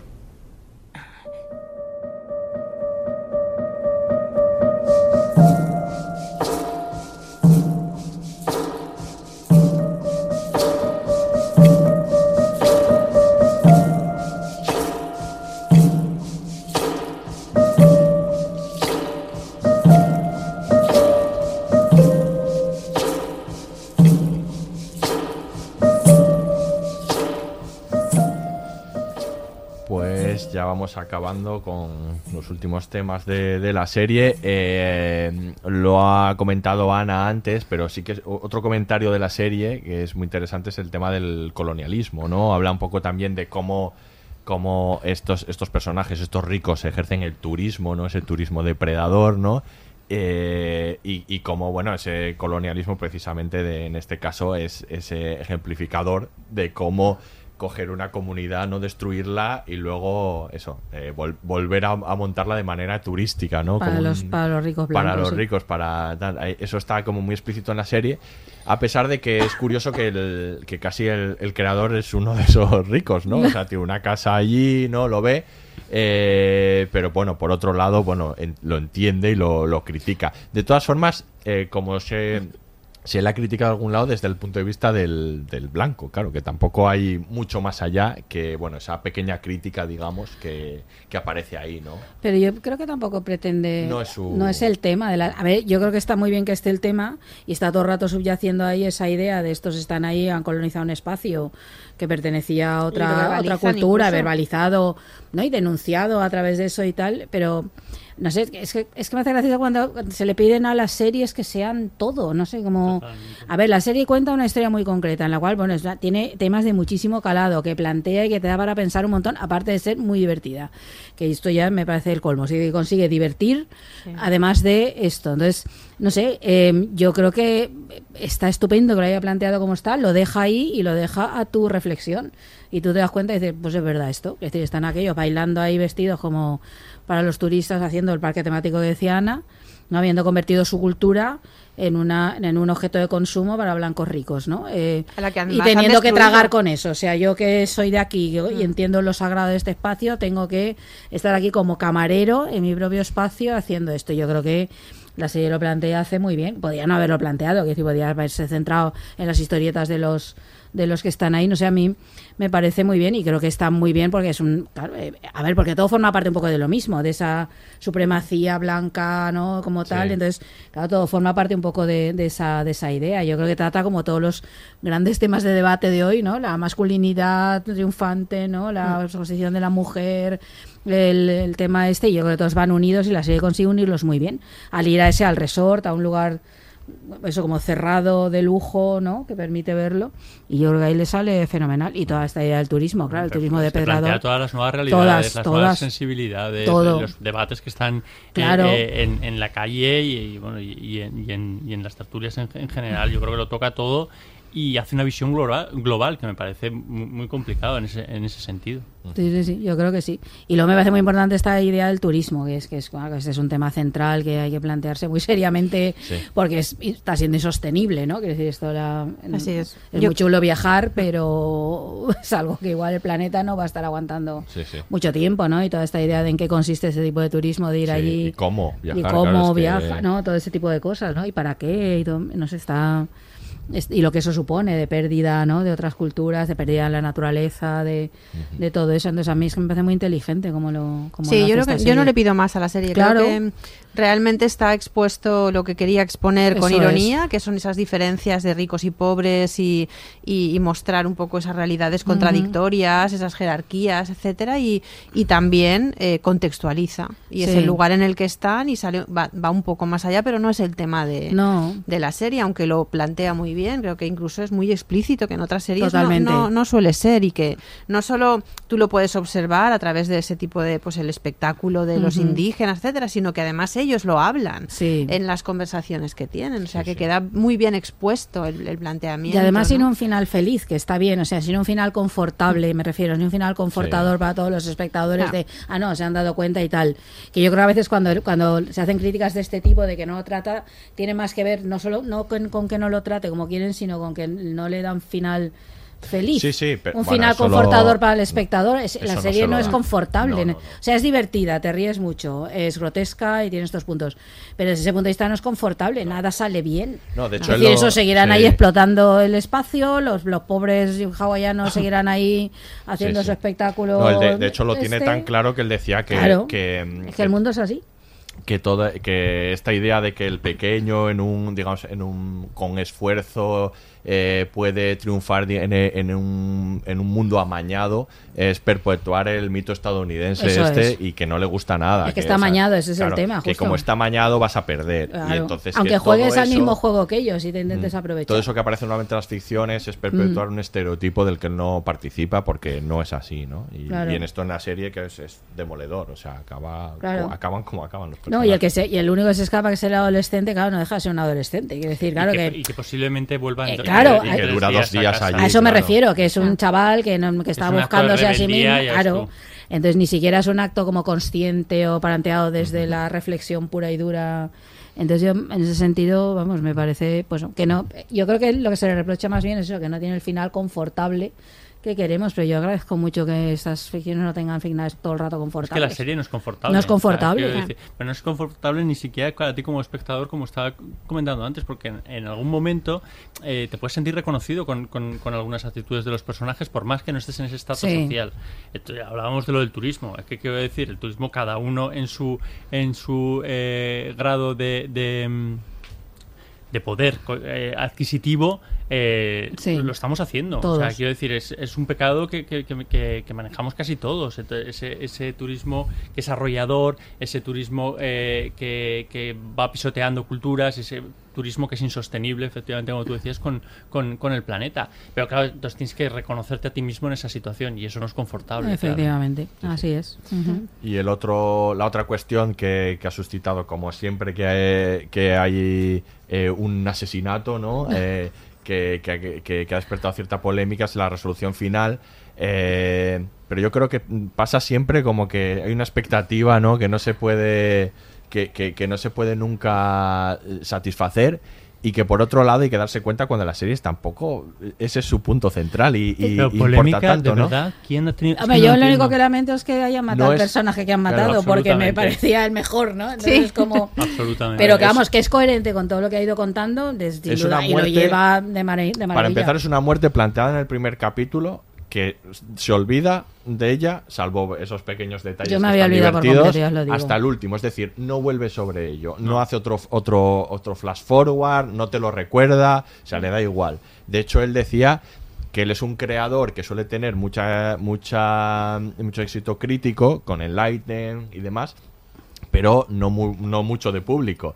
Y es un efecto más, o sea, pone es, es un enganche más de inicio, o sea, apare- que aparezca un asesinato al principio lo Sí, pero que planteó ni siquiera sirve de como, McGuffin, o como sea, un es verdad enganche, que como que la gente lo viese y se enganchase, o sea, no tiene más. Y Es que yo creo que no es la resolución no, es ni sorpresiva ni lo tiene que ser, o sea... Es que yo creo que esto que hace de, de poner, ya digo, yo me olvidé, pero igual soy la única rara que se olvidó porque, porque vi el primer capítulo y no seguí Me la olvidarse, serie y entonces me olvidé cuando volví a verla de que había habido de lo del ataúd, no me acordaba. Ayer volví a ver el primer capítulo para recordar. Y viste que estaba Sí, dije, no, sabía que estaba, me luego recordé, pero vamos, que dije Y sí. alucinó, dijo, ¿cómo? Efectivamente, aquí ¿Muere está. No, pero me, me- yo me reafirmo en que creo que no hace falta ese suspense en la serie. Bueno. Que da igual, si en esa primera secuencia la serie funcionaría exactamente igual. para mí también. Desde mi punto de vista, no, no. eh, Por Entiendo más que, que. yo juegue a adivinarlo, ¿eh? porque yo de vez en cuando, y creo que la serie sí que hace pequeñas trampas. O sea, Sí. Cuando tose mucho el, el ligue de, de- de Tania, Sí, yo ahí pienso, dice, va a ser este, este. es el que va el que va a morir. O sea, yo sí que lo pienso alguna Hay vez. O como cuando van a alta mar, ahí O la propia Tania, que- incluso, que- que es tan frágil. que va ¿no? a pasar. Yo reconozco digo, que como me había se- olvidado. Se, me pasa por la, por la No lo cabeza. necesita ¿A ti, la- también, a ti te- tú también lo olvidaste, Ana? Sí lo olvidé, pero me parece, sí que me parece interesante que al principio marca un poco las cosas o te, te acota lo que va a pasar, te dice que va a durar una semana, ¿no? El- Hombre, es el- verdad que también da un tono. Que si tú empiezas con un cadáver, pues claro, ya tienes un tono. Claro. Para la serie. A ver, un, claro. cadáver siempre da mucho tono. no, Eso- que, decir, eso- que te es está contando que te dice Sí. por dónde va a ir esto, ¿no? Ya te Que- dice, muere alguien y esto dura una semana. Y a partir de ahí empieza, ¿no? Sí. no está mal, ¿eh? Para plantearlo y que, bueno, que haya un cierto suspense. Sí, que- sí, sí, claro. Ya. Y finalmente, eh, para acabar, ya se ha anunciado que habrá una segunda temporada eh, que va a ser eh, tipo antología, de estas que, que volverá a, a haber un nuevo espacio, unos nuevos personajes y tendrá algo que ver con esto, ¿no? Este tema del va- Me vacacional. da un poco de miedo demás. eso, A fíjate. ti siempre te da miedo, pero Ya, luego... Es verdad, es que tú eres temerosa. Igual temerosa, será ¿eh? eso, no sé, lo voy a descubrir aquí. No, pero... Pero eh, porque le ha gustado. Sí, porque, sí, porque me ha gustado. Sorprendentemente, pues insisto, al principio no me gustó esta serie, la vi porque No, no, me la, aban- de insistieron. hecho la abandonaste. La abandoné y, me- y ellos me insistieron y seguí viéndole y me enganché y dije, "Ah, coño, no, que esto está muy bien, vale, bien.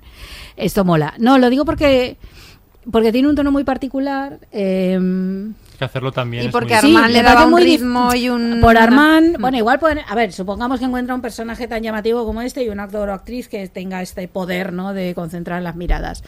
Pero no lo sé, es que me parece muy particular. Claro, no acabo de. Porque ¿qué nos va a contar? ¿Lo mismo otra vez? O sea, como las mismas.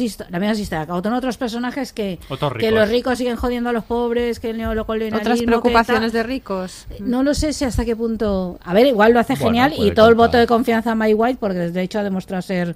Vamos, ha- hay que seguirlo. O sea, esta serie que sobra suya me parece excelente. Vamos, quiero decir que. Sí, cada uno de los sin duda. núcleos eh, de personajes de esta, de esta serie tienen una serie. ¿eh? Porque yo hubiese visto una serie con eh, la familia. La familia. eh, esta- Sobre todo con la familia, sí. Sí, con la familia. con la mm, familia. Sí, Sí. me parece. Incluso Tania, eh, igual puede ser un poco excesiva, pero también me gustaría saber cómo, cómo ha llegado hasta, hasta ahí. Ah. Algunas series vale, podrían tener más o menos eh, interés, pero quiero decir que es que los núcleos ya son una serie en sí. Entonces, quiero decir, él como guionista, joder, tiene, tiene aplauso, con lo cual, bueno, no, no, pues creo que a puede ver, hacer algo. voto de confianza porque ha demostrado aquí sobradamente Y sus tengo talentos. pena porque me gustaría volverme a reencontrar con Armando. Claro, no, sin Pero duda. puede ser que cayésemos en, en algo eh, repetitivo, es verdad. Entonces a lo mejor Claro. es mejor empezar de, de nuevo, ¿no? Y simplemente que esto sea... Es que no sé de qué va a ser la antología. No sé si es una antología de, sobre ricos, una antología sobre el- Hoteles, el sobre turismo, sobre, resorts. hoteles, efectivamente. Turismo depredador. Exactamente. Claro, es que no, no, no tengo claro sobre lo que va a ser, pero tengo interés por, por saberlo. Y porque, esto es- y porque aparte es que me gusta que las series tengan varias temporadas. Es que lo de las miniseries está guay, pero como amante de las series de toda la vida, me gusta que las series sigan teniendo Sí, pero a mí esto, temporadas. eh, pero ahí esto es todo un debate, pero es que a mí estas series antológicas no me parecen la misma serie, o sea, me da igual. Ahí para mí no es un concepto de serie. Ya. O sea, esto no es Succession, que esperas ver y quiero volver a ver a la familia y quiero volver a ver tal y a ver por dónde tira. Entonces te enganchas a esto. A mí esto no me engancha, es decir, si está bien, es- me parecen como ver una película y luego veo otra está película. resuelto. Claro. ¿sabes? Entonces no, a mí no, no, no tengo la sensación de estar viendo una serie, aunque el creador sea el mismo, ¿sabes? Es, es otra... Yo espero que yo, repita y yo estoy con vosotros. contigo, a mí también me ver, gustan las series largas, veas ¿eh? la A mí me gustan. sí que ves bueno, que claro, igual tiene puntos de... Estamos ¿no? hablando en el aire, quiere decir que igual vete a Sí, sí, saber, claro, ahí hay un punto de contacto. como casi siempre nosotros. Aquí, especular en lo nuestro. Pero sí, Yo pero espero es- que repita compositor, que la Sí, música eso sí. Volvamos a Sí. disfrutarla. Y dirección Ah, de sí. fotografía y Sí. todos los elementos estos técnicos que, que sigan, que esto sí. Eso sí. Sí, no sabemos nada, esto además queda desfasado enseguida, pero hasta ahora mismo lo, que- lo que ha dicho es que quizá repita alguno de los personajes, pero en principio no van a ser los No lo mismos, sabemos, es, Bueno. A mí me gustaría volver a ver a. Nicole. Me Sí, sí. un personaje potente. Yo creo que la familia da, esta familia sí que da para mucho, porque cada personaje en sí mismo es, vamos, tiene mucha entidad. Yo- Y las interacciones son interesantes, eso es verdad. Muy bien, pues hasta aquí el primer podcast de la décima temporada. Eh, Ana, muchísimas gracias por habernos acompañado otra vez. Siempre es un placer.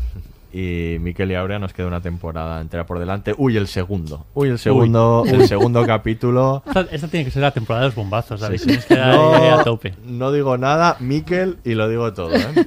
Eh, Qué serión. Qué serio. Miquel y Aurea, nos vemos en el próximo. Nos vemos en el próximo. Aquí se despide el Laboratorio de Investigación de Series, el único podcast cinéfilo que veranea en hotel, pero de los baratos. Hasta la próxima.